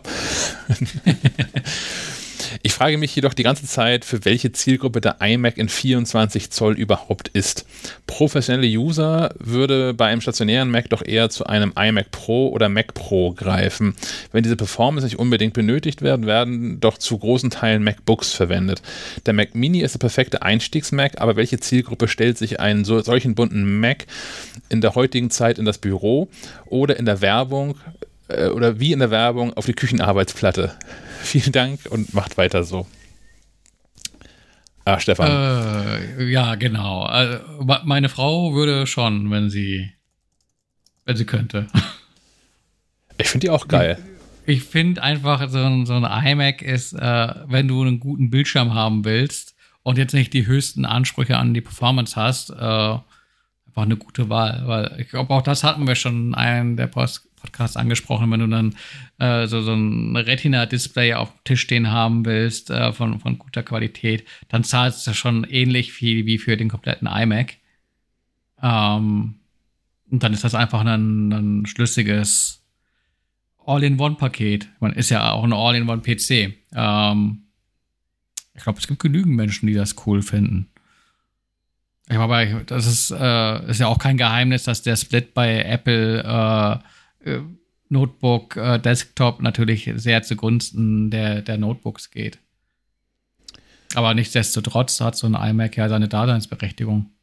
Ich glaube auch, dass es viele Menschen gibt, die Bock haben auf einen Computer, der Spaß macht. Und ich hoffe, dass das irgendwie ein erster Schritt ist und dass Apple dann jetzt auch irgendwie mal die nächste Generation, dazu, zumindest MacBook Airs, vielleicht gar nicht MacBook Pro, mindestens der MacBook Airs, auch mal in Farben rausballert. Ich würde ich würd, ich würd tauschen mein MacBook Air ist jetzt erst ein paar Monate alt, aber wenn Apple jetzt in diesen iMac-Farben MacBook Air rausballern würde, ich wäre sofort dabei. Blau oder grün. Ja. Wären meine Farben. ja, ich würde, ich würde sogar auch zu Blau greifen. Also, ich habe schon mehrfach gesagt, Technik gehört rot für mich. Aber ähm, wie gesagt, diese, diese, dieses pastellige Rot, was wir auf der Frontseite vom, vom Mac haben, das ist schon so. Ja, so ein rosa, ja. Ja, das geht ja schon so in, in so Lachsfarben irgendwie über das tört mich doch ziemlich ab. Aber ja. Gut. Ähm, dann habe ich noch für dich, Stefan, als alten HomePod-Profi, habe ich hier noch Marco im Angebot. Hallo ihr. Der Marco. Ich habe die Chromebook-Folge tatsächlich jetzt nicht gehört. Shame on me. Aber ich habe eine Nachfrage und zwar geht es darum, vielleicht kann mir da irgendeiner von euch helfen, vielleicht habt ihr schon mal die Erfahrung gemacht. Ich habe in der Wohnung zwei große HomePods, da klappt das komischerweise einwandfrei, und zwei HomePod Mini im Büro. Und bei den HomePod Mini ist jetzt die Problematik, ähm, dass ich, wenn ich Siri aufrufe oder wenn ich jetzt über ein Command ähm, Siri anrufen lasse, ich habe einen HomePod rechts von mir stehen und einen leicht hinter mir, um dann einen Surround-Klang eben zu haben oder den ja, Stereo-Klang, so gut es geht, eben zu haben. Den habe ich eben nicht, wenn die beiden auf dem Schreibtisch stehen. Ähm, nicht in dem Sinne. Und ähm, ja, habe das wie gesagt so, ähm, das ist, entspricht meinen Erwartungen oder meinen, meinen Präferenzen. Ähm, wenn ich jetzt allerdings Siri ähm, aufrufe und sage, rufe an, dann ruft die automatisch auf dem hinter mir an. Was natürlich immer, gerade wenn die leiser ist, ähm, ein bisschen problematisch ist. Ähm, weil dann muss ich aufstehen, muss hingehen. Ähm, ich könnte wahrscheinlich auch durch den Raum quatschen, aber wenn das so leise ist, der Homebot, dann, dann muss ich ihn erst lauter machen. Es ist nicht ganz ideal. Also idealerweise würde ich ihn gerne definieren, dass er automatisch Siri nur auf dem rechten HomePod ähm, ja, aktiviert. oder nur Siri auf dem rechten HomePod anspricht. Ähm, vielleicht wisst ihr da Möglichkeiten, vielleicht habe ich es auch einfach noch nicht gefunden. Ich konnte bei Google jetzt auch noch nichts finden, weiß aber auch nicht so ganz, was ich da. Ich habe jetzt HomePod Mini, Sie, Duo, Siri, Define Siri, Siri festlegen, sowas alles eingegeben, habe da nicht wirklich was Sinnvolles gefunden. Vielleicht habt ihr da ja Ideen oder vielleicht hat ja jemand bei euch dieselbe Erfahrung. Also sprich, ich möchte, Kurzfassung, Entschuldigung fürs, ja, um den heißen Brei herumreden, ich möchte Siri nur auf einem HomePod aus dem Stereopaar zuhören lassen und auch nur auf einem HomePod dann die Aktion ausführen. Ob das geht, weil scheinbar hat er irgendwie den hinter mir als Siri vordefinierten HomePod definiert. Das heißt, ich werde ihn ja irgendwie auch umdefinieren können. Oder muss ich die komplett zurücksetzen und dann, ja, vielleicht habt ihr ja eine Idee. Dankeschön auf jeden Fall. Bis neulich. Ciao. Danke, Marco. Das ist eine spannende Frage. Hast du irgendeine Idee, Stefan? Die, die einfachste Lösung wäre doch, äh, die Position zu tauschen. Also. Du bist so ein Fuchs. Ich habe die ganze Zeit überlegt, was man, was man Marco antworten kann. Da bin ich nicht drauf gekommen. Weil es ist ja in dem Fall egal, was links und was rechts ist weil er, er sagt ja selbst, er will irgendwie so rund um den Klang haben. Dann ist äh, ja egal, ob, ob der linke Lautsprecher tatsächlich links oder rechts von einem steht. Das ist ja dann eher vorne und hinten und dann ist ja egal, was vorne und hinten ist.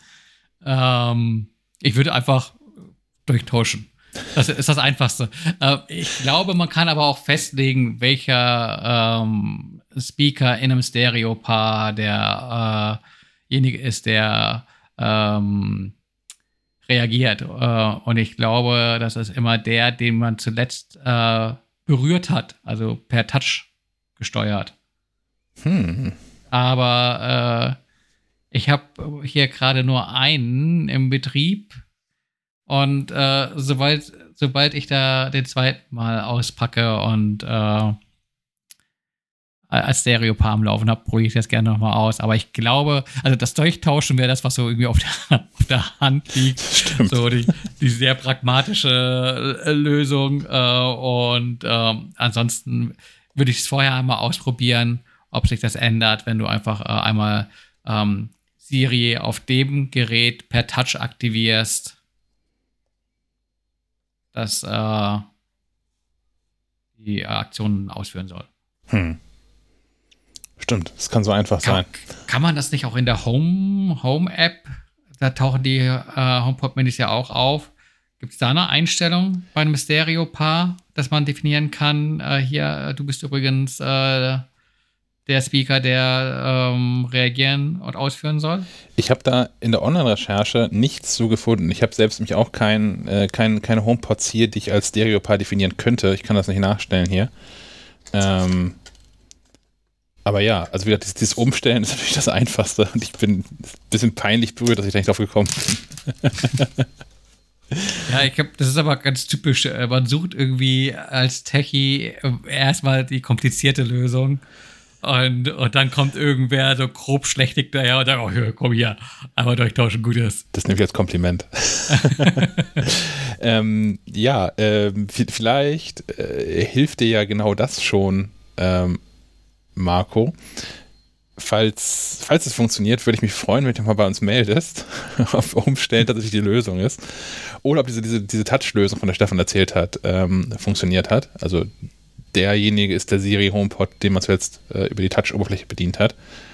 Ähm, Finde ich, beides, ich beides spannend. Ich glaube, es könnte mehrere Menschen geben, die das interessiert. Probiere ich vielleicht auch äh, selbst jetzt ja am Wochenende aus. Ich ah. habe hier Pläne. Ah, okay. Ähm, ich habe noch zwei, habe ich noch. Ich habe noch eine Sprachnachricht und dann noch eine, die ich äh, selbst vorlesen muss. Wir machen erstmal weiter mit, äh, mit Marvin. Ja, hallo, liebes Podcast-Team vom Schleifenquadrat Podcast. Marvin hier. Ähm, ja, ich wollte mich auch mal wieder melden. Ihr habt lange nichts von mir gehört. Hahaha. Nein, darum soll es gar nicht gehen. Ähm, ich wollte einfach ähm, gar nicht speziell irgendwie eine Frage stellen, sondern wollte irgendwie mal fragen, ob es für euch irgendwie reinpasst in die Sendung für morgen. Einfach mal kurz was zur neuen Podcast-App von Apple äh, Podcasts äh, zu sagen, weil ich finde, die ist wesentlich schlechter als die Vorgänger-App, zumindest läuft sie wesentlich schlechter aktuell. Ähm, ob sie dann wirklich schlechter ist mit dem, was dann in Zukunft noch kommt, das wird man dann sehen. Aber ich finde, ähm, intuitiv, intuitiv ist sie nicht mehr. Und genauso wenig auch, ja, läuft sie flüssig. Von daher, ähm, wie ist eure Einschätzung? Habt ihr sogar auch irgendwelche Sachen entdeckt, die man vielleicht umstrukturieren kann in der App? Wir kennen ja Apple, wahrscheinlich wird es nicht so sein. Ähm, aber einfach, wie geht ihr mit dem Thema um und habt ihr da irgendwie auch ein Feedback bekommen von anderen zu diesem Thema? Ja, äh, dann will ich auch gar nicht weiter äh, stören. Viel Spaß bei der aktuellen Folge ähm, und äh, ja, vielen Dank schon mal, ähm, wenn das irgendwie beantwortet wird. Liebe Grüße, bleibt gesund, passt auf euch auf und bis bald. Danke, Marvin. Das waren doch ganz schön viele Fragen für keine Frage. das ist ein bisschen, ich, ich bin immer noch äh, zahlendes Mitglied, nein, zahlend ist man inzwischen gar nicht mehr, aber ich war lange Jahre zahlendes Mitglied im, im REM-Fanclub und die haben auch regelmäßig so ähm, extra, extra CDs rausgehauen, die man nur als Fanclub-Mitglied bekommen hat. Und es gab einmal eine CD, da waren irgendwie sechs, sechs Live-Songs drauf, die sie irgendwo aufgenommen haben. Und ähm, das Ding hieß Not Bad for No Tour. Das erinnerte mich gerade an. Ganz schön viele Fragen für keine Frage. Ähm, ja, diese Podcast-App. Wir haben am Anfang ja schon erzählt, dass Apple gerade Probleme mit diesen Podcasts hat vom Backend her. Hm, ich höre das auch und lese das auch von anderen PodcasterInnen ähm, an allen Ecken und Kanten. Ich habe es auch erfahren, also wenn man sich jetzt äh, zum ersten Mal seit der äh, Frühlingsveranstaltung von Apple in äh, podcastsconnect.apple.com einloggt und da schon Podcast drin hat, ähm, wird man begrüßt von einer Nachricht, in der singen wir schon, ja, ja, wir haben verstanden, dass du das hier jetzt nutzt. Das kann einen Tag dauern, bis das wieder funktioniert, komm später wieder. Ähm, da wird halt im Hintergrund irgendwas aktualisiert gerade. Ich sehe das beim anderen Podcast, ähm, den, ich, den ich betreue, dessen Episoden immer um 0 Uhr 01 am Sonntag online gehen im RSS-Feed.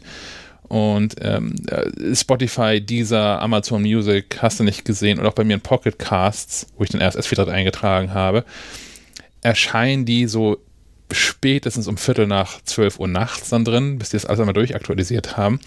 In Apple Podcasts gerne mal zwei Stunden später. Von daher ja, das ist alles gerade irgendwie lahm und die haben doch am Backend ordentlich zu kämpfen offensichtlich und da rumzuschrauben irgendwie.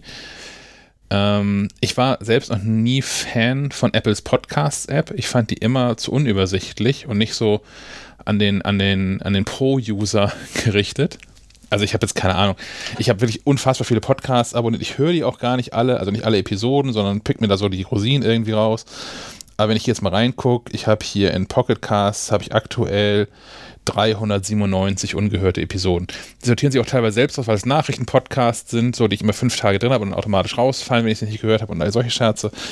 Ähm, Apples Podcast-App kann einfach viel zu wenig, wenn man quasi Profi, Profi-Hörer ist. ähm, ich finde aber, was sie jetzt neu, also was sie jetzt neu gestaltet haben, diese Seiten, die die Podcasts haben können, finde ich echt nett. Und ich finde auch nach wie vor das Auffinden von neuen Podcasts hat Apple mit am besten gelöst. Also ich, ich nutze diese die Podcasts-App regelmäßig, um mal zu gucken, was es so an neuen Sachen irgendwie gerade gibt. Ähm, von daher, ich, ich teile das so halb. Nutzen wollen würde ich sie auch nicht als mein Podcast-Player. Missen möchte ich sie aber auch nicht. Hörst du inzwischen irgendeinen Podcast, Stefan? Oder machst du weiterhin nur hier mit? ich wollte gerade sagen, ich höre diesen Schleifenquadrat-Podcast. Der soll ja ziemlich gut sein, aber äh, nee, mir fehlt das meist an, an der Ruhe, weil ich, ich noch so viele andere äh, Dinge hier habe. Da, wenn ich in Rente gehe, vielleicht. Ah. Ähm, wenn, wenn, ich dann denke, mache ich einfach mal in, in unserem Discord äh, so eine Umfrage auf, was, was Menschen eigentlich hier so für, für Podcast-Clients ähm, nutzen. Nur so aus Interesse und Neugier. Gut, dann haben wir zu guter Letzt haben wir Hannes. Hannes hat genau. über Facebook Hannes hatte sich über Facebook geschrieben und ich war in dem Augenblick einfach zu faul, irgendwas in die Tasten zu hauen. Ähm, Hannes äh, fragt an, äh, eine Diskussion um äh, Bildschirme mit entspiegelter Oberfläche oder Hochglanzoberfläche. Äh, er persönlich wäre eher für Hochglanz zu, begeist zu begeistern, aber äh, hat, hat Angst äh, in der Diskussion vor, vor den furchtbaren Gegnern. äh, ja, ab, seine Frage ist, ob es noch gute Hochglanzmonitore gäbe. Er, er würde keinen mehr finden und ob wir da nicht mal irgendwie drüber äh, sprechen wollen. Und er wäre natürlich hochbegeistert, wenn, wenn Apple wieder was in Sachen Displays drehen würde. Ja, doch Glück gehabt, ne? Das, das Apple Pro XDR Display kann man auch in Hochglanz kaufen. ja, genau, man braucht ja auch nur eine Niere. So, genau. nee, aber stimmt, also das war mir gar nicht so aufgefallen, aber jetzt, wo ich darüber nachdenke, auch Monitore, die wir zuletzt im Test hatten und was sich mir so Neues auffällt, äh, matt hat sich irgendwie durchgesetzt, ne? Ja, ich würde sagen, Ergonomie über, über Style, oder? Ich glaube auch. Also vor allem auch bei, bei diesen großen Displays verstehe ich es auch noch eher. Also bei den, jetzt bei dem kleinen im, im, MacBook Air stört es mich auch kaum, dass es ein glänzendes Display ist, weil in, in einem sehr definierten Winkel in der Regel davor sitzt und das passt dann schon irgendwie. Aber selbst jetzt gerade ehrlicherweise, ne, das ist MacBook, also ich gucke jetzt hier in so einen, so einen ISO-Monitor rein, das MacBook Air steht so links in so einem 45-Grad-Winkel zu mir. Ich spiegel mich da ganz gut drin in dem Display und ich finde das irgendwie nervig. Was soll ich da erst sagen? vor der, vor meinem 49 Zoll Spiegel. Vor der, vor der LED-Leinwand da, ja. ähm, tja, also, puh. Ich habe jetzt spontan, könnte ich auch keinen, Hoch, keinen neuen Hochglanzmonitor irgendwie empfehlen. Es, ähm, hier LG bringt doch einen äh, großen OLED-Monitor. Ja. Ich weiß nicht, der wird, ja, denke ich mal, nicht matt sein. Meinst du? Ja, ich meine, du willst ja irgendwie den krassen Schwarzwert sozusagen ja, stimmt, Kontrast ja. verkaufen und das geht, glaube ich, nur.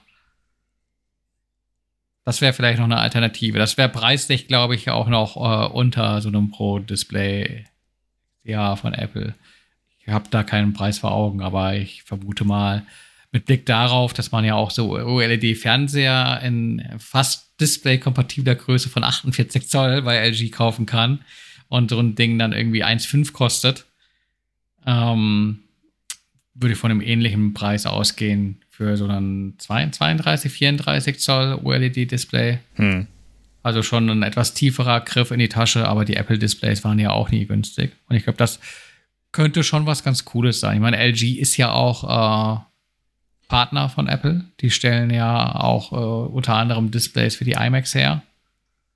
Ähm, haben ja auch mit dieser, ähm, ach, äh, äh, hilf mir auf die Sprünge, wie hieß die Serie? Es gab eine fein, Reihe von Monitoren. Fein, fein, fein, fein irgendwas, Ja. Ich suche mir ähm, raus.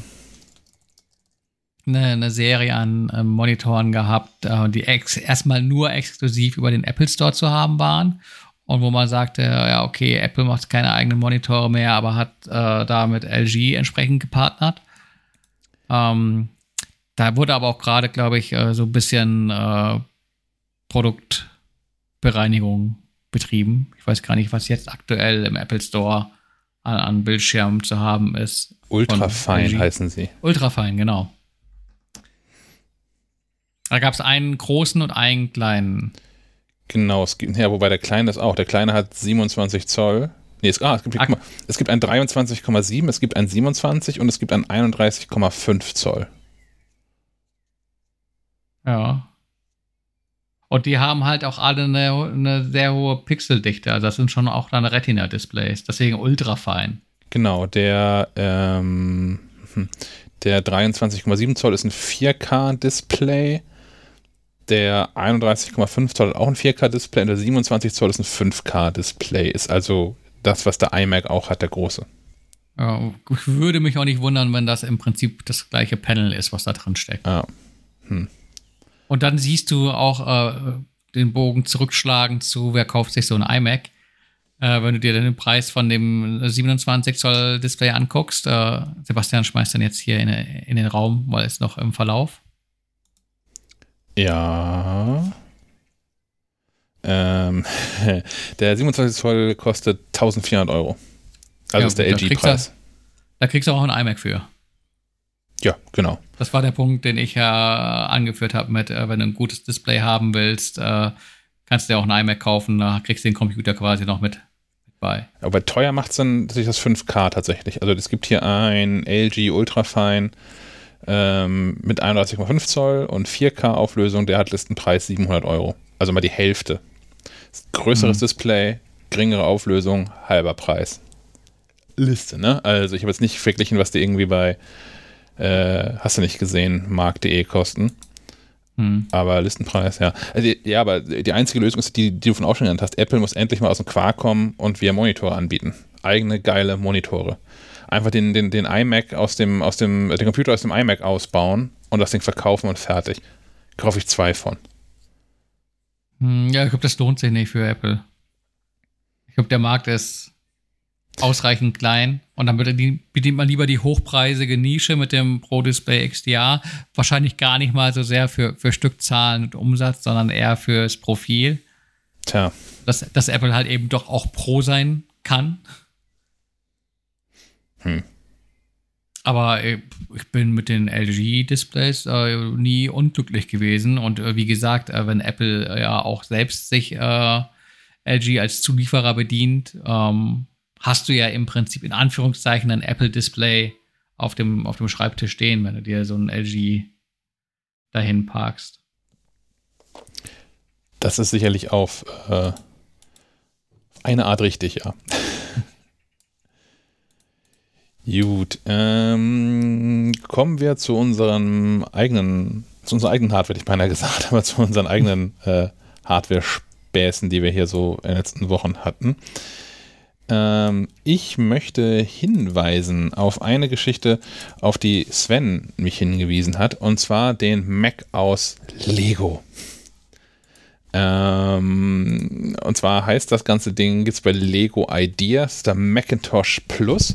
Da hat also jemand aus Lego-Steinen so einen, so einen, so einen Apple, äh, den Macintosh zusammengebaut und möchte erreichen, dass das Ganze ein offizielles Lego-Produkt wird. Man kann sowas ja bei Lego Ideas einkippen und wenn sich genug Menschen dafür interessieren, ähm, dann macht Lego das. Oder auch nicht, wenn Apple zwischendurch sagt, ach, das ist aber unser Design, das könnt ihr nicht machen. Ähm, wir haben das verlinkt in den Show Notes. Das sieht irgendwie ganz geil aus. Äh, Es sind noch 590 Tage übrig in der Kampagne dafür. Aktuell gibt es so knapp 1400 Supporter und ich meine, es müssen 10.000 werden. Oder sogar noch mehr, Stefan. Weißt du das so aus dem Kopf? Ähm, damit Nee, Lego dieses Produkt da irgendwie erwähnt, äh, äh, in Erwägung zieht. Also 10.000 ist auf jeden Fall für die nächste Runde. Vielleicht müssen es sogar 100.000 werden, bis das irgendwie Produkt wird. Aber ich habe irgendwie 10.000 im, im Hinterkopf. Ähm, wir haben hier eine ganze Menge Hörer und Hörerinnen dieses Podcasts. Wenn da jeder auf diesen Link klickt und einmal sagt, ich, mich würde das interessieren, dann kann ich das vielleicht bald wirklich kaufen. Das würde mich sehr freuen. Ich, ich bin gerade dabei, hier zu klicken und mich irgendwie anzumelden, um dafür voten zu können. Und äh, wie sagt er mir, ich habe einen Account. Wieso habe ich einen Account? Man kann sich nämlich auch mit, mit, mit Apple ID anmelden. Ja. Und da wäre mal eben der Versuch, ob man das auch mit verborgener Adresse kann. Äh, schwuppdiwupp. Das wird alles gehen. Mach das einfach mal. Ja, genau. Ein, eine Stimme mehr hast du. Dann kannst du schon mal anfangen zu sparen, weil wird bestimmt nicht billig. Nee, wahrscheinlich nicht, richtig. Ähm, ich habe hier noch weiter gebastelt mit Shelly. Das sind diese, diese, ich habe da schon mehrfach von erzählt, ähm, die, die Romano angeschleppt hat. War der richtige Name, glaube ich, hoffe ich. Ähm, der mich darauf hingewiesen hat, dass es die Dinger doch gäbe und dass die meine Schalterprobleme lösen könnten. Ähm, das haben sie jetzt auch endlich getan. Diese Wechselschaltung, von der ich hier schon mal erzählt habe, das war alles nicht zu retten. Dafür gibt es ja einfach zu wenig Drähte in der Wand. Das war nicht umsetzbar. Ähm, also habe ich jetzt die, die Wechselschalter rausgerissen, also die normalen Schalter, und habe sie durch Taster ersetzt. Das sind die, die so zurückkippen. Also wo nicht wirklich eine elektrische Verbindung geschaltet wird, sondern die nur so Impulsgeber sind. Und das hatte ich fertig gebaut, das funktioniert irgendwie ganz gut. Ähm, also in meinem Kopf funktioniert das ganz gut. Und das war alles fertig und ich merkte dann so, ha, was jetzt noch richtig gut wäre, wäre Strom auf dieser ganzen Schaltung. Weil ähm, dieses Shelly-Ding musste nämlich in einer anderen Dose eingebaut werden als ursprünglich gedacht. Und stellt sich raus, da gibt es keine, keine Phase, also keine elektrische Zuleitung. Und da musste ich natürlich eine Wand durchbohren, weil, und da kommt nämlich das AirTag von vorhin zum Einsatz, was ich nicht hatte. Ähm, Stefan, du kannst es auch sehen. In, in, in diesem Zimmer gibt es einen Lichtschalter an der Wand. Auf der anderen Seite ist der Taster angebracht, der im Flur das Licht schalten soll. Dieser, dieser Schalter auf, in dem Zimmer hat natürlich eine Phase anliegend und die wollte ich mir klauen um auf die andere Seite auch Strom zu bringen. Aber glaubt man nicht, dass als dieses Haus gebaut wurde, darauf geachtet worden ist, dass diese Schalter an der gleichen Stelle sind, äh, hier und da von der Wand. Also musste ich auch hier so ein bisschen zirkeln und mit, mit dem Zollstock und ein bisschen Schraubenzieherabstände messen und so weiter und so fort, um dann schräg durch die Wand durchbohren zu können, um von dem einen Schalter zum anderen zu kommen. Das war großartig. Aber es hat funktioniert. Jetzt habe ich da Strom drauf. Ich drücke, ich drücke auf den Taster und es werde Licht und es werde Licht wieder aus und ich kann es jetzt auch in, in der App schalten und yay. Ich, ich muss jetzt gerade an so eine Zeitungsmeldung denken hier aus Bremen, wo Menschen gestorben sind, weil sie eine Türklinke angefasst haben, weil die Elektriker gefuscht hatten. Ui. Hm. Ich habe aufgepasst. Ja, Menschen passt auch, mit diesem Strom. Ja. Ja, ja. mir sind da auch schon Dinge passiert. Äh, der, der, Klassiker war äh, tapeziert und äh, den Strom nicht ausgeschaltet und festgestellt, dass dieser Tapetengleister auch über die hm. Tapete leitet. und da sind wir wieder bei, äh, beim Einstieg Pinky und Brain. ähm, ich habe einmal rangefasst und gedacht, merkwürdig. Und dann auch noch mal ein zweites Mal, bevor ich dann irgendwie gedanklich. Aber da war ich auch erst 15 oder sowas, von daher. Das ist entschuldigt. Genau. hm. Du bist auf den Geschmack gekommen, Fahrrad zu fahren. Ja, sehr. Ähm, man meldet sich auch nicht mehr bezüglich, ob man diese Leihgabe zurückhaben will, aber ich befürchte, das wird mich sehr hart treffen, wenn es heißt, packt dieses Rad wieder ein und schickt es uns zurück. Ähm, Van Move, äh, die, die fliegenden Holländer, ähm, die haben ja schon länger, längere Zeit so elektrische Fahrräder. Ähm, die haben so ein Pedelec jetzt äh, mit als, als Find My Startpartner ähm, an den Start gebracht. Und ähm, ich muss zugeben, die Find My-Funktionalität, ähm, wo ist Einbindung, ist bei mir so ein bisschen hinten übergefallen. Ich habe das zwar gepaart, das ging auch genauso easy wie mit so einem AirTag. Ähm, aber ich habe das Fahrrad bislang äh, weder verlegt noch verloren, noch ist es geklaut worden. Ähm, hatte da aber so eine Menge Spaß mit. Äh, aber ich bin auch so ein bisschen desillusioniert. ich, ich, ich hatte einen Chat mit, mit Herrn Schack als er sagte, er geht mal eben losradeln, ein Paket wegbringen. oh, ich sag, ja, ja, ich, ich, ich weiß schon, wie du radelst. Das kann radeln, das ist äh, mit, mit Cheat Mode. Weil äh, je nachdem, welche Unterstützungsstufe du einschaltest, also so ein Move hat von Haus aus vier Unterstützungsstufen, ist es äh, ja mehr oder weniger easy, äh, auf Geschwindigkeit zu kommen und auf der Geschwindigkeit zu bleiben. Ähm, und ich dachte mir zum Einstieg, ja, wenn du schon sowas unterm Hintern hast, dann legst du auch gleich mal voll los und äh, steigst mit Stufe 4 ein. Und bin hier eine Runde durchs Bremer Blockland gefahren und äh, war schnell. Und es war angenehm. Ich kam nicht ins Schwitzen, ja. konnte links und rechts gucken, ko konnte Leute wegklingeln und an denen vorbeiziehen. Und ich so, oh, da, da habe ich schon wieder so eine, eine elektrische Klingel. Die, die kann ganz dezent, mehr oder weniger dezent, äh, krächzend so ein Ding-Dong von sich geben. Äh, das habe ich dann auch mal lieber eingestellt, weil irgendwie ein Nebelhorn oder sowas, glaube ich, geht auch. Ja, und so eine blöde Tröte, die finde ich echt ätzend. Ja, das, das will man nicht. Ähm, vor allem, weil man auch, also zumindest mir war das wichtig, wenn man um irgendwelche Ecken fährt, die man nicht ein, einsehen kann, dann tröte ich halt lieber nochmal äh, eine Runde vorher, weil man mit dem Ding halt auch echt schnell unterwegs ist. Mhm. Äh, aber ich, ich, unterstreiche gesetzeskonform schnell. Ähm, das ist jetzt noch ein, ein Pedelec. Äh, man kann es aber auch mit irgendwelchen Hacks äh, und speziellen Apps äh, freischalten, dass die Geschwindigkeit äh, noch höher geht. Aber dann steht man so mit einem mit so einem halben Bein äh, in, in, in Ketten. Äh, ja. ich habe da auch schon Stories gelesen mit dann äh, Stilllegung des Fahrzeugs und so ein Krams. Also da nicht mit rumspielen, auch wenn das geht. Ähm, nee, aber ansonsten ist halt äh, vor allem designmäßig der Hammer. Äh, du schaust dir das an und alles hoch integriert. Die, die Lampen sind Teil vom Rohr. Ähm, da steht nichts ab. Schlanke Linien. Äh, also ich glaube, äh, selbst äh, Move wirbt mit, mit dem Zitat der Süddeutschen, äh, was das eigentlich auf der Hand liegt, äh, sinngemäß, äh, so ein One Move ist das iPhone unter, unter den E-Bikes. Ähm, ich finde eher, er ist, ist, der Tesla. Aber glaub, der, der Vergleich wurde auch schon mehr als einmal äh, gezogen. Ähm, der sieht verdammt schick aus. Man, man sieht es nicht auf den ersten Blick, dass es so ein so ein E-Bike ist, weil äh, wenn man hier so mal beim Fahrradladen um die Ecke äh, ins Schaufenster guckt, äh, da stehen auch Dinger, die mhm. verdammt teuer sind, aber auch sehr nach äh, Rentner aussehen. Ja, ich bin schon mal raus, wenn ich so eine dran geflanschte Batterie sehe. Dann bin ich einfach raus. Ja.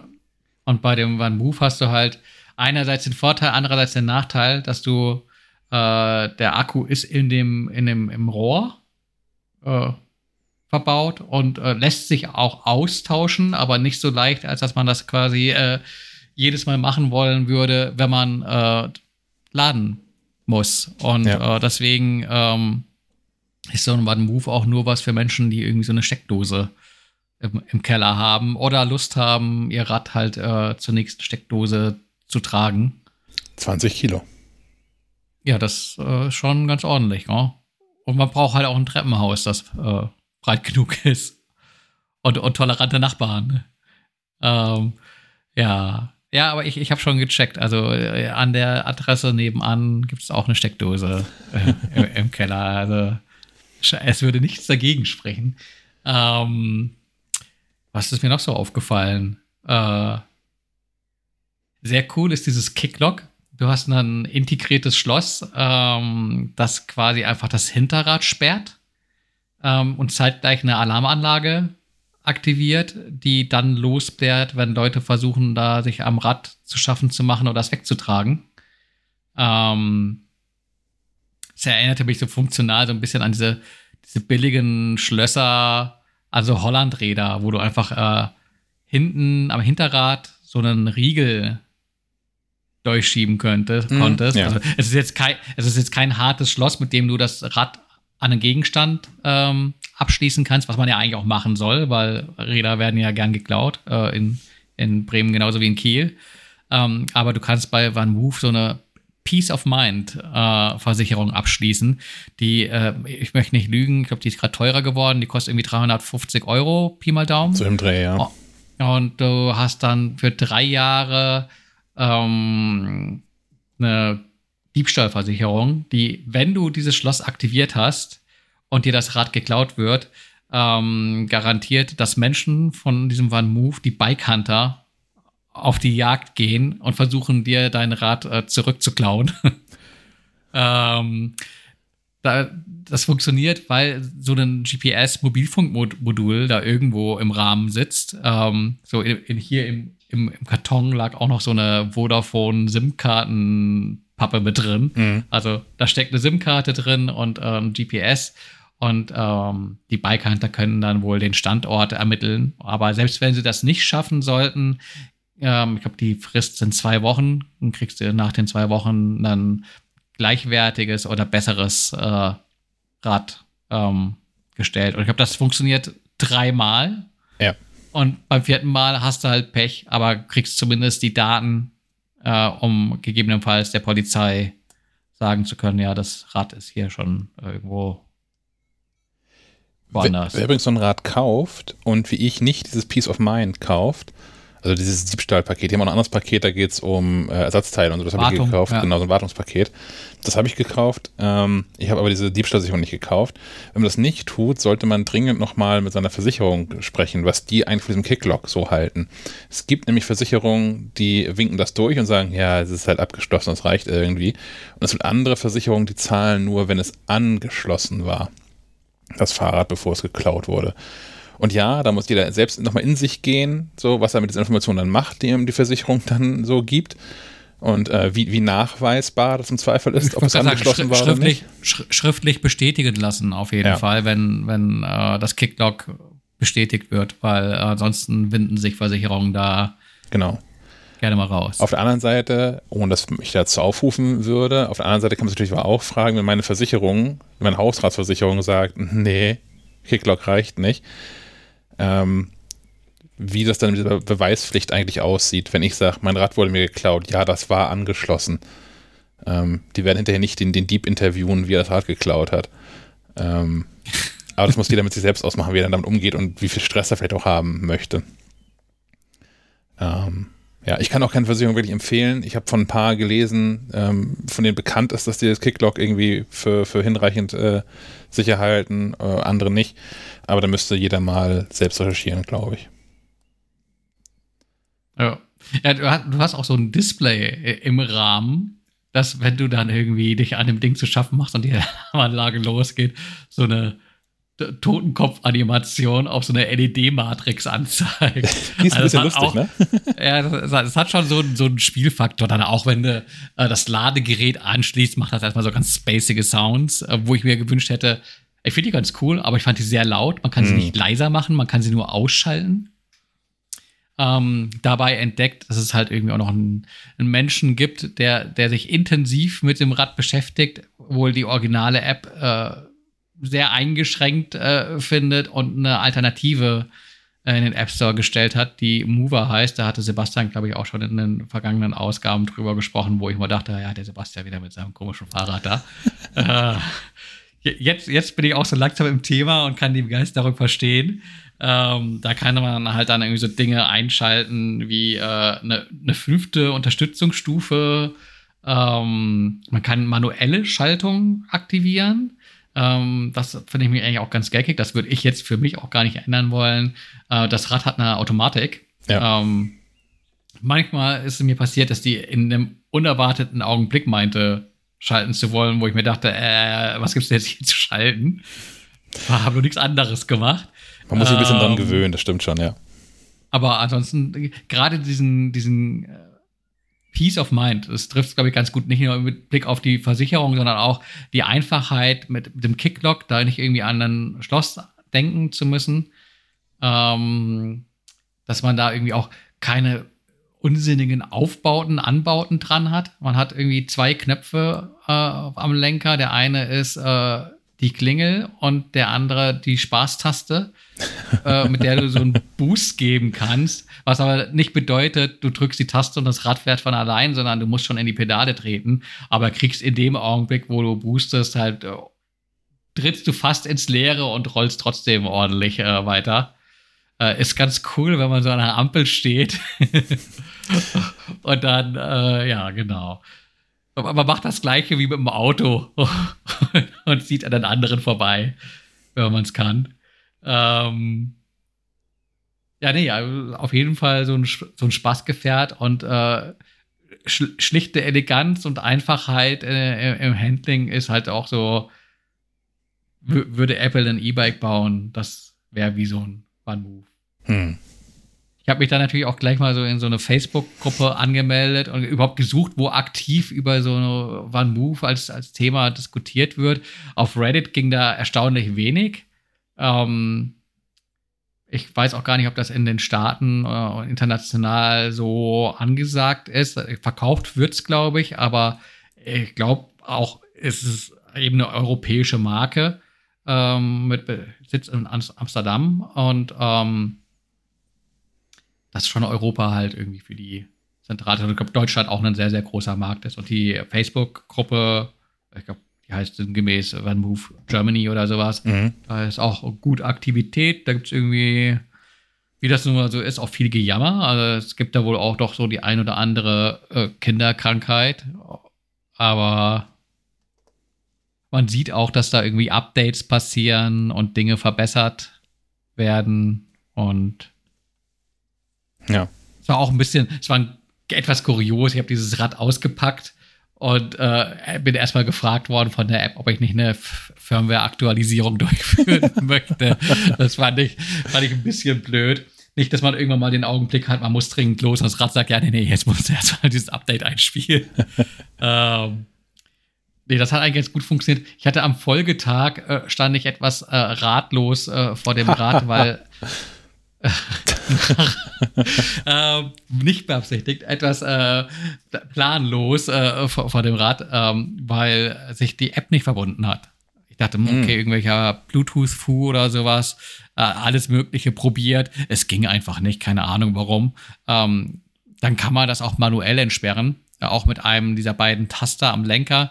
Dann kannst du im Prinzip wie so ein Zahlenschloss, so einen dreistelligen Code den du einfach äh, quasi äh, mit dem Button als äh, Eingabe da in einem kleinen Zeitfenster irgendwie reindrücken musst und dann entsperrt sich das Kicklock und die Diebstahlsicherung äh, auch entsprechend. Aber ich war da irgendwie erstmal am Google und stand da etwas doof im Flur. Die, die Nachbarn wunderten sich auch schon. Ich habe gesagt, ja, ich bin zu doof, das Fahrrad ab, äh, an, äh, aufzuschließen. Sorry. Guck dir irgendwelche YouTube-Videos. Ähm, aber danach äh, funktioniert das ohne Probleme. Du, man kommt dem Rad nah und es leuchtet schon. Die, die, Scheinwerfer gehen schon an und man hat das Gefühl, oh ja, hier jetzt endlich wieder eine Runde fahren. ähm, ja. Es regnet. Ich bin am überlegen. Vielleicht mache ich ja noch eine Runde, aber. Der Regen ist hier heute schon durch. Hier ist jetzt trocken und es kommt auch nichts mehr, sagt die Wetter-App. Ich werde nachher noch mal eine Runde mich aufs, aufs Rad schwingen, tatsächlich. Ja.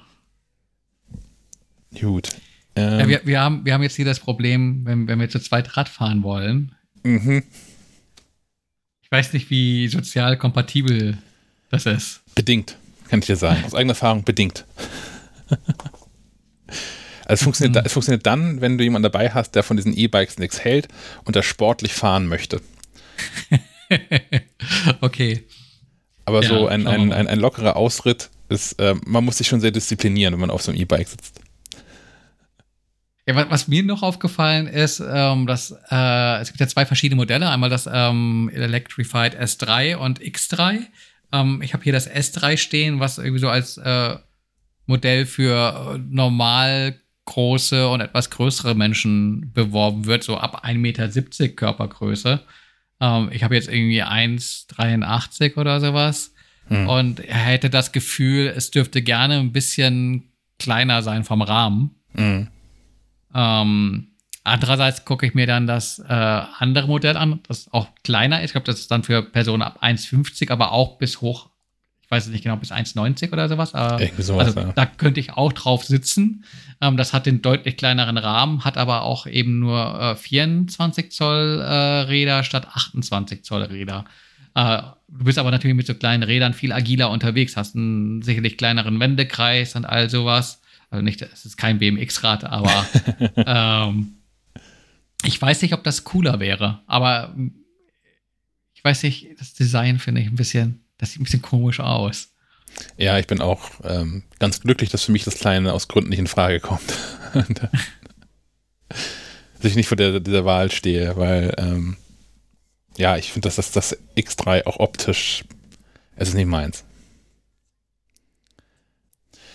Ich habe dann noch ähm, von einer ganz coolen App zu berichten. Ich habe schon mal gesagt, dass sich meine äh, Hausärztin regelmäßig darüber freut, ähm, dass ich so tolle Apple Watch-Daten ihr abliefern kann und dass auch meine Blutdruckdaten alle in so einer App drin sind und dass ich da so ein PDF rauslassen kann und so.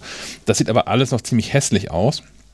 Und ich bin gestoßen worden auf eine App, die da heißt Heart Reports. Die spricht Englisch. Das macht aber nicht so wirklich viel ähm, weil man da einfach in dieser App angeben kann, welche Werte aus Apple Health und für welchen Zeitraum man ähm, die haben möchte und kann dann bei der Ausgabe wiederum auch die Sprache wählen und ähm, drückt unten einfach am Ende auf Generate Report Und ähm, das dauert dann eine kleine Weile, so keine Ahnung, 20, 30 Sekunden, in Abhängigkeit, glaube ich, auch vor allem davon, wie viele Daten so drin sind. Und dann bekommt man, ich halte das hier einmal für Stefan in die Kamera, und dann bekommt man hier so eine vernünftige Auflistung mit oben einem Diagramm und unten die ganzen Zahlen drin und kann sich auch trauen, sowas zu verschicken. Ähm, das hat Apple bis heute ja nicht geschafft, in, in die äh, Health-App zu integrieren, in, in Hübsch. Ähm, von daher, wenn man das wirklich mal versenden möchte, und im Arzt präsentieren möchte, echter Mehrwert. Ich finde es gut. Das wäre ganz schön, wenn Van Move irgendwie sich auch noch in die Health-App äh, integrieren würde. Ja. Ähm, das habe ich gesehen, dass das bei der alternativen App, bei Mover, auf der äh, Coming Soon-Liste steht. Ja.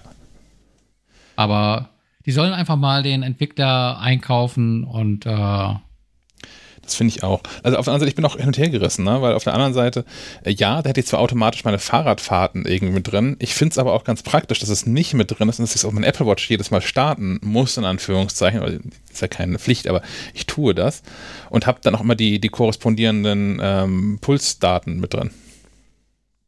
Da wärst du ja frei eine Entscheidung, aber wäre trotzdem ja. sinnvoll, wenn es drin ist. Der eine so, der andere so. Das stimmt wohl. Du hast noch eine App entdeckt, ähm, die habe ich vor Jahren schon mal irgendwo, oder naja, vor längerer Zeit gefunden, gefunden ähm, und freue mich sehr, dass es einen weiteren Anhänger gibt.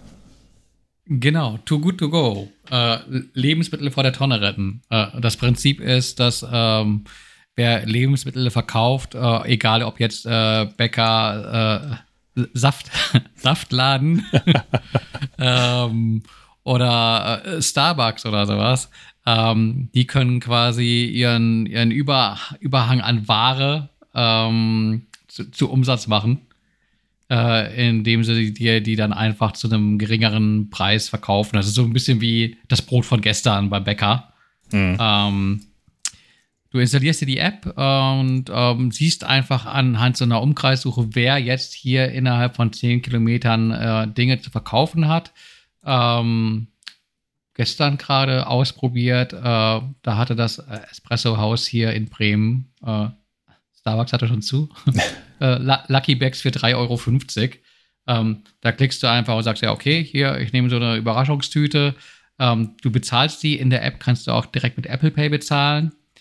Ähm, kriegst dann quasi in der App so einen Abholschein, gehst mit dem äh, zu der ähm, dort hinterlegten Zeit ähm, in, in den Laden, sagst hier, to go to go. Ähm, ich habe hier so einen so so ein Voucher für so, so, eine Überraschungstüte. Dann muss man den selbst einlösen. Da gibt es dann einfach so einen Slider, äh, wo du sagst, hier, okay, ich hole das jetzt ab. Das äh, zeigst du dann eben entsprechend äh, bei Abholung vor und dann kriegst du die Tüte in die Hand gedrückt und ähm, hast gar keinen Kass Kassenvorgang mehr in dem Fall, weil du zahlst ja vorab schon per App.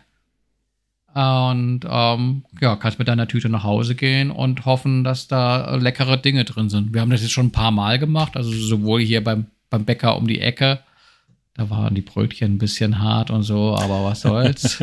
äh, ja, bei, bei Starbucks waren gute Sachen drin und gestern Espresso House war äh, genial, was da alles äh, Leckeres drin war. Das war dann quasi unser Abendbrot für, für 3,50 Euro äh, für zwei Personen, die äh, gut, gut von satt geworden sind.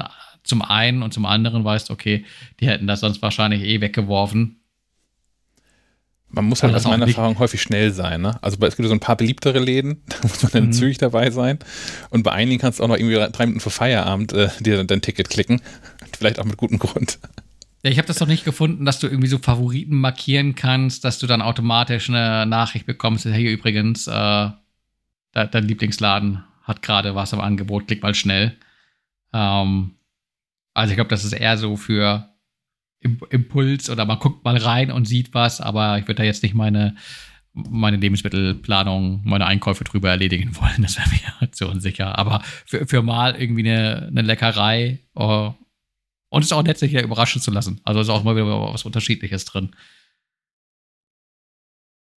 Ja. Dann ähm, jetzt mit, mit Blick auf die Uhr. Machen wir das das nächste App-Thema noch oder verschieben wir das mit einem großartigen Cliffhanger?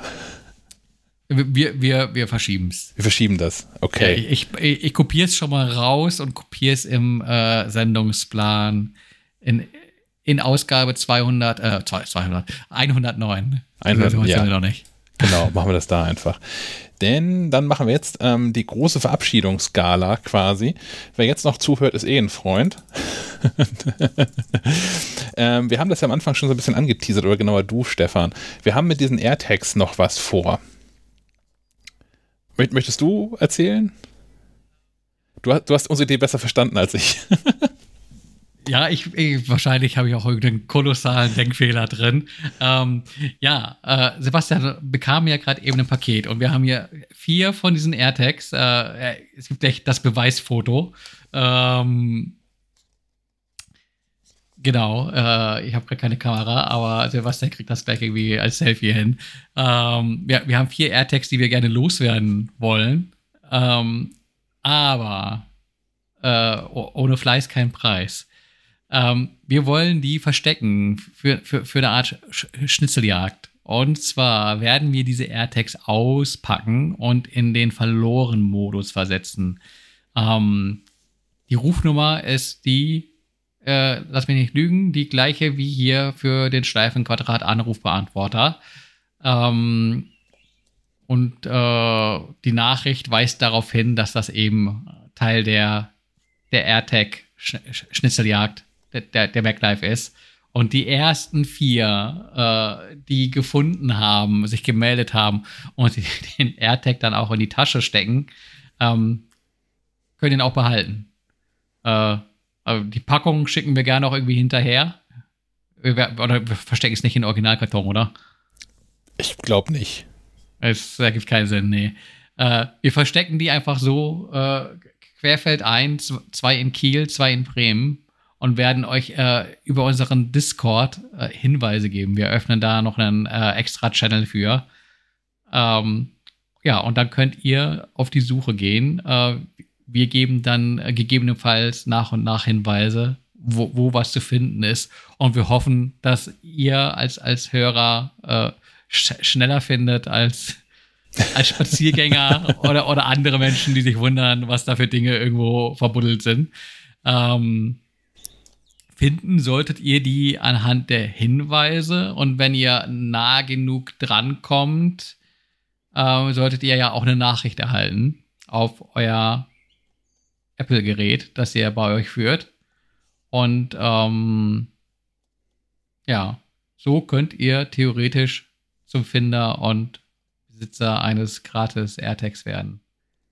Das ist so die Idee. Wenn ihr jetzt diesen, wir, wir haben noch nichts versteckt und äh, falls ihr das jetzt hört und sagt, oh mein Gott, das ist aber eine fürchterliche Idee, ihr habt nicht bedacht, dass, äh, dann äh, schreibt mal in diesen Schleifenquadrat-Kanal bei, bei Discord rein. Ähm, aber ich, ich glaube, das könnte so funktionieren und das ist, glaube ich, ganz geckig. Ich glaube auch. Also es wird voraussichtlich ab Mittwoch dann losgehen. Wir schreiben es auch mal dann in, in Discord rein. Ähm, maclife.de slash Discord. Da kommt jetzt eine Seite, wo ihr euch anmelden könnt, falls ihr noch nicht Mitglied von äh, unserem Discord seid. Ähm, ja, genau. Und am Mittwoch verstecken wir die dann in, in Bremen und Kiel. Und dann gucken wir, wie das so funktioniert. Wird schon irgendwie. ja, irgendwer wird die finden. Wir lassen uns überraschen. Ja. Also, ja, also wir, wir entsperren die dann danach auch, weil die sind ja dann erstmal an irgendwelche Apple-IDs gebunden. Ja, genau. Und, müsst ihr nicht in die Wand ähm, nageln als Denkmal oder als Andenken dafür, genau, dass ihr mitgespielt habt, sondern ihr bekommt die auch so, dass ihr sie benutzen könnt hinterher. Ja, also ich, ich fände das cool. Ich würde damit machen. Aber ich, ich glaube, Mitarbeiter und ihre, äh, wie sagt man, Angehörigen sind von der Teilnahme dieses Nicht-Gewinnspiels ausgeschlossen. Denke ich auch, ja. also, du hast ja schon Post von mir bekommen. Das war, erstmal auch, war auch erstmal nicht schlecht, oder? Genau, ich, ich bin, bin hier mit den drei AirTags auch erstmal ganz zufrieden. Naja. Gut dann soll es das für heute gewesen sein. Und äh, wir hören uns nächste Woche wieder. Vielleicht dann ja sogar schon mit der Auflösung, wo die AirTags versteckt waren, je nachdem, wie gut ihr euch so anstellt dabei. Ähm, oder mit der Geschichte, warum wir es doch nicht gemacht haben. je nachdem, was noch so vielleicht passiert. Auch mit, vielleicht auch mit der Geschichte, warum ich nicht mit im nächsten Podcast sitze, wenn ich äh, vielleicht doch schon dieses Wochenende mit dem Arbeitszimmer ein Haus weiterziehe, wo ich äh, durch die Wand nur ganz klägliches Internet aus der alten Wohnung habe. ja, wir werden das, wir, wir, wir gucken mal. Wird schon alles werden. Ich glaube auch. Ja. Ja, gut. Gut, habt ein schönes Wochenende. Falls ihr diesen Podcast heute am Freitag, den 30. noch hört, denkt dran, dass morgen Feiertag ist. Die Läden haben zu. Bevor jetzt irgendwer verhungert. Stefan guckt irritiert. Ja, morgen ist Feiertag. Da war was, ja. Das ist der 1. Mai. Gut. Alles klar. Wir Bleib, hören uns. Genau. Kommt gutes Wochenende, bleibt gesund. Danke fürs Zuhören. Bis zum nächsten Mal. Bis dann. Tschüss. Ciao.